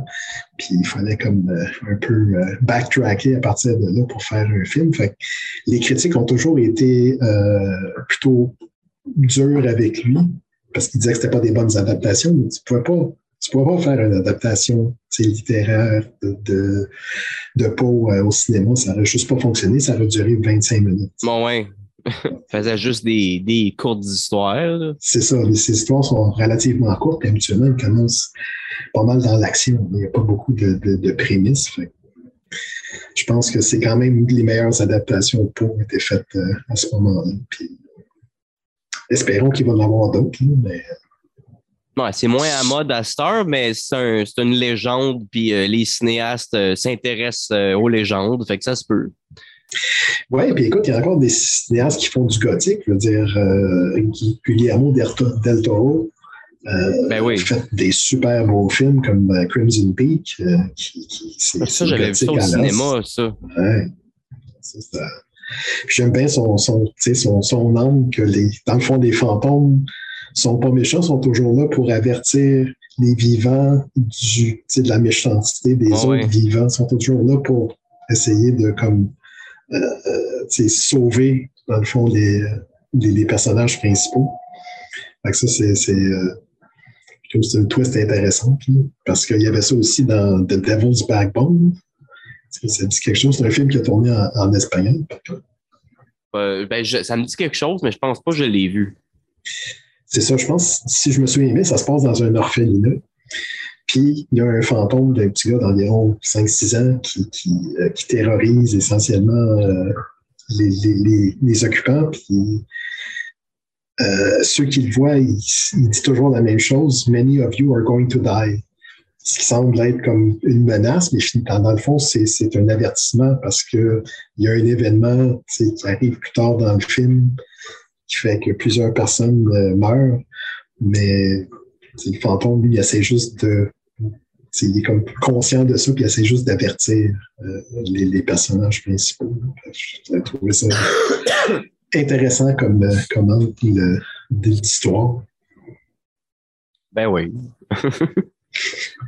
Là, on, a fait un pas mal long épisode. Je suis vraiment ah, content. T'en des bouts? Ah ben peut-être euh, ici puis là, euh, quand il faut se déconnecter et se reconnecter, mais euh, sinon, je trouve la conversation super intéressante. j'ai, je sais pas si j'ai fait le tour de mes questions. ben de, de tous les, les livres, dans le fond, d'horreur classique que tu aurais lu. T'en as-tu un qui est ton préféré? Ah. tu un auteur préféré, sinon? Euh? En tout cas, comme, comme, livre, euh, dans, dans le, style plus, euh, plus gothique, je pense que j'irai avec le Fantôme d'Opéra. OK. Parce que c'est quand même un roman qui est, qui est bien écrit. contrairement à Frankenstein, les idées que ça présente, c'est super intéressant. Dracula, la même chose. Carmilla aussi, mais c'est pas c'est pas super bien écrit comme, comme roman. C'est correct. Ça, ça, va juste passer. Tandis que euh, Fantôme d'Opéra, c'est vraiment un roman que tu commences à lire puis que tu tournes les pages euh, jusqu'à temps que ça soit fini. Le roman original, c'est un livre français, ça, c'est Gaston Leroux, c'est un français. Fait que, OK, si je veux lire l'original, je vais avoir euh, quand même de la facilité à comprendre parce que moi, je veux tout le temps lire les originales. Puis, mhm sais, euh, des livres de, de Poe puis de Lovecraft en anglais euh, de, dans ce temps-là. Des fois, il y a des bouts, il euh, faut que je revienne. Mais là, là j'ai lu des, des livres de démonologie qui ont été écrits en 1593 dans un anglais médiéval où qui il switch les U avec les V. Fait que là, Lovecraft, j'ai moins de la misère à le comprendre. Puis les, les F puis les S aussi, je pense. Ouais, c'est ça. au début, j'avais bien de la misère. Mais une fois, euh, ton cerveau s'adapte, puis euh, tu, tu, le lis comme en anglais normal, là, mais euh, ouais, ça a changé l'anglais. oui, effectivement. Effectivement, le français aussi. Oui. Fait que, le fantôme de l'opéra, je le lirai en français. Oui, puis écoute, si j'avais comme un wish, un horror wish, ça serait que les Français fassent une adaptation de, du fantôme de l'opéra, chose qui n'a jamais été faite. Mais non, puis je serais vraiment intéressé à, voir ce que ça donnerait parce que, comme je disais, il y a eu beaucoup d'adaptations, mais je trouve pas qu'il y en a beaucoup qui sont vraiment intéressants. J'ai trouvé un livre à terre l'autre jour. C'est pas le fantôme de l'opéra, mais tu as deux histoires de Gaston Leroux dedans. J'ai trouvé ça à terre. J'étais comme, bon, ben, c'est ah. parfait. Moi, c'est ça, je veux lire euh, de l'horreur gothique. Tu as trouvé ça à terre chez vous, dans la euh, rue? Dans, dans la rue, en promenant mon chien, il y a il y a un parterre où que de temps en temps, il, met des livres euh, dans sa clôture, puis euh, c'est souvent des affaires qui m'intéressent pas. Puis là, j'ai mhm. passé vite fait. Là, j'ai lu Gaston Leroux, puis j'ai continué de marcher. Puis là, j'ai fait comme Chris, je le veux, ce livre-là. Puis là, je suis retourné, je l'ai ramassé. ah, cool. Ben oui. Ah, fait qu'il y a, il y a de la littérature qui traîne un peu partout euh, dans ton coin. Ben, j'étais un gars chanceux. là, un an et demi, sais, dans le 1er juillet, le monde déménage, ils mettent des affaires au chemin. A un an et demi, j'ai trouvé euh, peut-être une dizaine de, livres de Stephen King au chemin en ah. anglais. Puis j'étais comme, mon Dieu, pour moi, c'est un, un, trésor. Là. Je viens de trouver euh, un trésor. Là. Hmm. il y en a, euh, il y en a des, des pas pires. genre, j'ai un recueil de Stephen King que c'est plein de short novels, puis t'as genre l'histoire de Children of the Corn dedans. Mhm. j'en ai pour des années à lire du Stephen King avec ce que j'ai trouvé. cool. Ouais. Là, tu vois, il nous, reste, euh, il nous reste 10 minutes encore. Fait que peut-être euh, peut-être conclure euh, cet épisode-là. T'avais-tu des, des dernières choses à rajouter, des questions? Écoute, je vais t'en poser une. de tout, tout ce que tu as lu de, de romans d'horreur, lequel n'a pas été adapté que tu aimerais vraiment voir une adaptation aussi? Ah, ça, c'est une bonne question parce que je lis surtout, euh, tu sais, on dirait que quand un, un, film est adapté d'un livre, je me dis, ah, le livre va être bon, fait que je lis surtout des livres qui sont adaptés de films. Mm-hmm. Mais sinon, sinon, c'est ça, là, je parle beaucoup. Lovecraft. Lovecraft, il n'y a pas beaucoup de bonnes adaptations de ça. Puis il y en a une couple d'histoires qui m'ont vraiment accroché. Euh, comment qu'elle s'appelle? Il y en a une, elle était vraiment bizarre. Euh, je pense que c'est de. Euh, en tout cas, je vais aller voir dans la table des matières. OK. euh...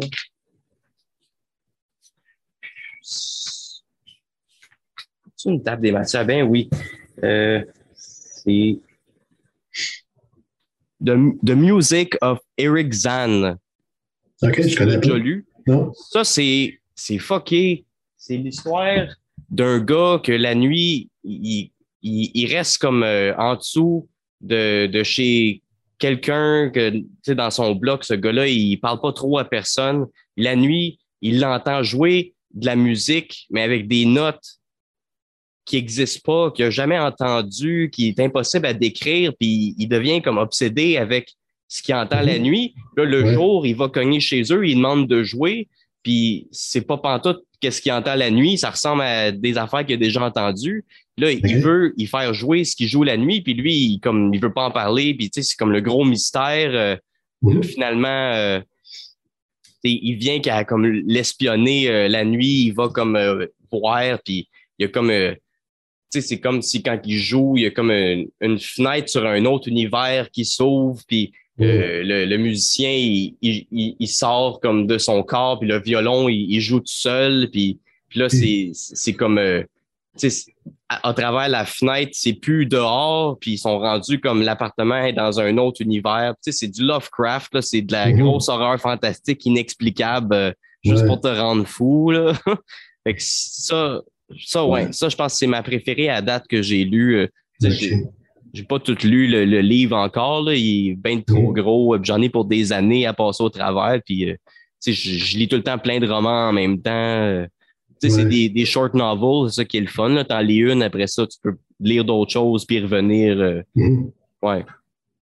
Fait une dernière question. Est-ce que tu penses que Lovecraft prenait de la drogue?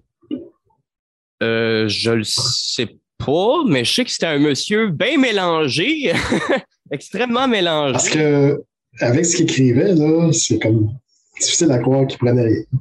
Surtout pour cette époque-là, là, que il a créé l'horreur fantastique. Là, sans Lovecraft, il n'y aurait pas de Stephen King. Mais euh, je pense. c'est sûr mais à cette époque-là, la drogue qui était accessible, euh, je ne sais pas, c'était surtout peut-être de l'opium, peut-être qu'il fumait de l'opium. Ça, ça se pourrait. Ben, c'est parce que à cette époque-là, il y avait aussi l'absinthe. Oui. Et euh, ça, ça rendait fou, carrément. Je sais qu'à cette heure, tu peux en acheter à SAQ, mais ça ne doit pas être la même que dans ce temps-là. Oh non, non, non. L'absinthe, l'alcool, c'est pas l'absinthe, euh, la drogue. Il est mort jeune aussi, fait que ça se peut. Euh, il me semble qu'il y avait des problèmes d'alcool. Je sais que Pau aussi avait des problèmes de boisson. Là. Ah, Pau, il est carrément mort du délirium tremens. Donc, c'est le, dernier stage de l'alcoolisme. Là, à ce moment-là, tu as, euh, des hallucinations euh, horribles d'araignées qui te, qui te mangent, puis des affaires de même. ça ne devrait pas être une belle, une belle fin. Eh ben, il, est mort euh, de façon gothique. ben, il, est mort comme il des araignées. ouais, c'est ça. Tu t'as se demander s'il s'est pas vu à un moment donné avec la, la, fameuse le fameux pendu, pendu l'homme qui, qui, qui La pendule. Ouais, la pendule. parce que c'est tout ce qu'il a écrit, c'est ça, c'était assez euh, cauchemardesque. Mais ben oui. Mais pas, pas tout ce qu'il a écrit. Parce non, non, pas tout ce qu'il a écrit, mais ce qu'il a écrit. Je découvre dans le, le recueil qu'il a écrit beaucoup d'horreur gothique, mais il a écrit beaucoup de, de steampunk. Euh, c'est le début du sci-fi aussi, comme j'ai lu une histoire vraiment steampunk d'un gars qui se rend sur la Lune avec euh, une genre de montgolfière euh, qui marche à vapeur. Euh. ça, c'est mhm. vraiment, vraiment science-fiction steampunk. Puis je pense que c'est une des, des premières histoires de science-fiction moderne qui parle d'un homme qui s'en va dans l'espace. Fait que, non seulement ça, il a inventé le style policier avec Murders in the Rue Morgue. C'est vraiment le premier, la première histoire policière. Fait que c'est vraiment un précurseur de plein de styles qui rejoint l'horreur. Écoute, c'est un, un, fondateur, dans le fond. C'est vraiment le premier qui a, qui a, dans le fond, qui a, qui a transformé l'horreur en divertissement. Malade. Mm. fait que si vous avez la chance, lisez Dupont, ça vaut la ben peine. Ben oui. Ben lisez du Lovecraft aussi. Mais Lovecraft, euh, monsieur bien mélangé, euh, c'est ça. Dans, dans, le recueil que j'ai, il y, a un paragraphe au début qui t'avertit euh, tu sais, qu'il y a beaucoup de monde qui vont boycotter son œuvre parce que dans des lettres de correspondance, c'est prouvé qu'il était un suprémaciste blanc. Dommage. Mais moi, je dis, c'est un monsieur bien mélangé parce que, genre, dans des lettres de correspondance, il dit qu'il était antisémite, mais il s'est marié avec une immigrante juive euh, d'Europe. Fait que, tu vois que. Puis, son meilleur ami était homosexuel. Il y a bien des rumeurs qui disent que lui était un homosexuel euh, refoulé. Euh. fait que. C'est ça. C'est un monsieur bien mélangé. Puis, j'approuve pas le suprémaciste blanc, mais dans, dans mon recueil, ce qui explique, c'est que s'il avait été une bonne personne ouverte d'esprit, son œuvre n'aurait pas été pareille parce qu'il cultive euh, beaucoup euh, que la peur vient du mystérieux puis de l'inconnu. Hmm. Mais c'était un monsieur qui avait vraiment peur de l'inconnu, ça a l'air.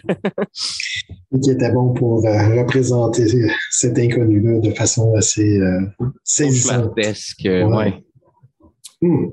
Fait que ça, ça, fait pas mal le, tour de ce qu'on peut jaser. Euh, puis de, ça fait pas mal d'épisodes euh, pactés. Fait que je, te, remercie beaucoup. C'était vraiment le fun. Euh, j'ai pas vu le temps passer. On a parlé de plein d'affaires. sinon, là, il reste, deux minutes.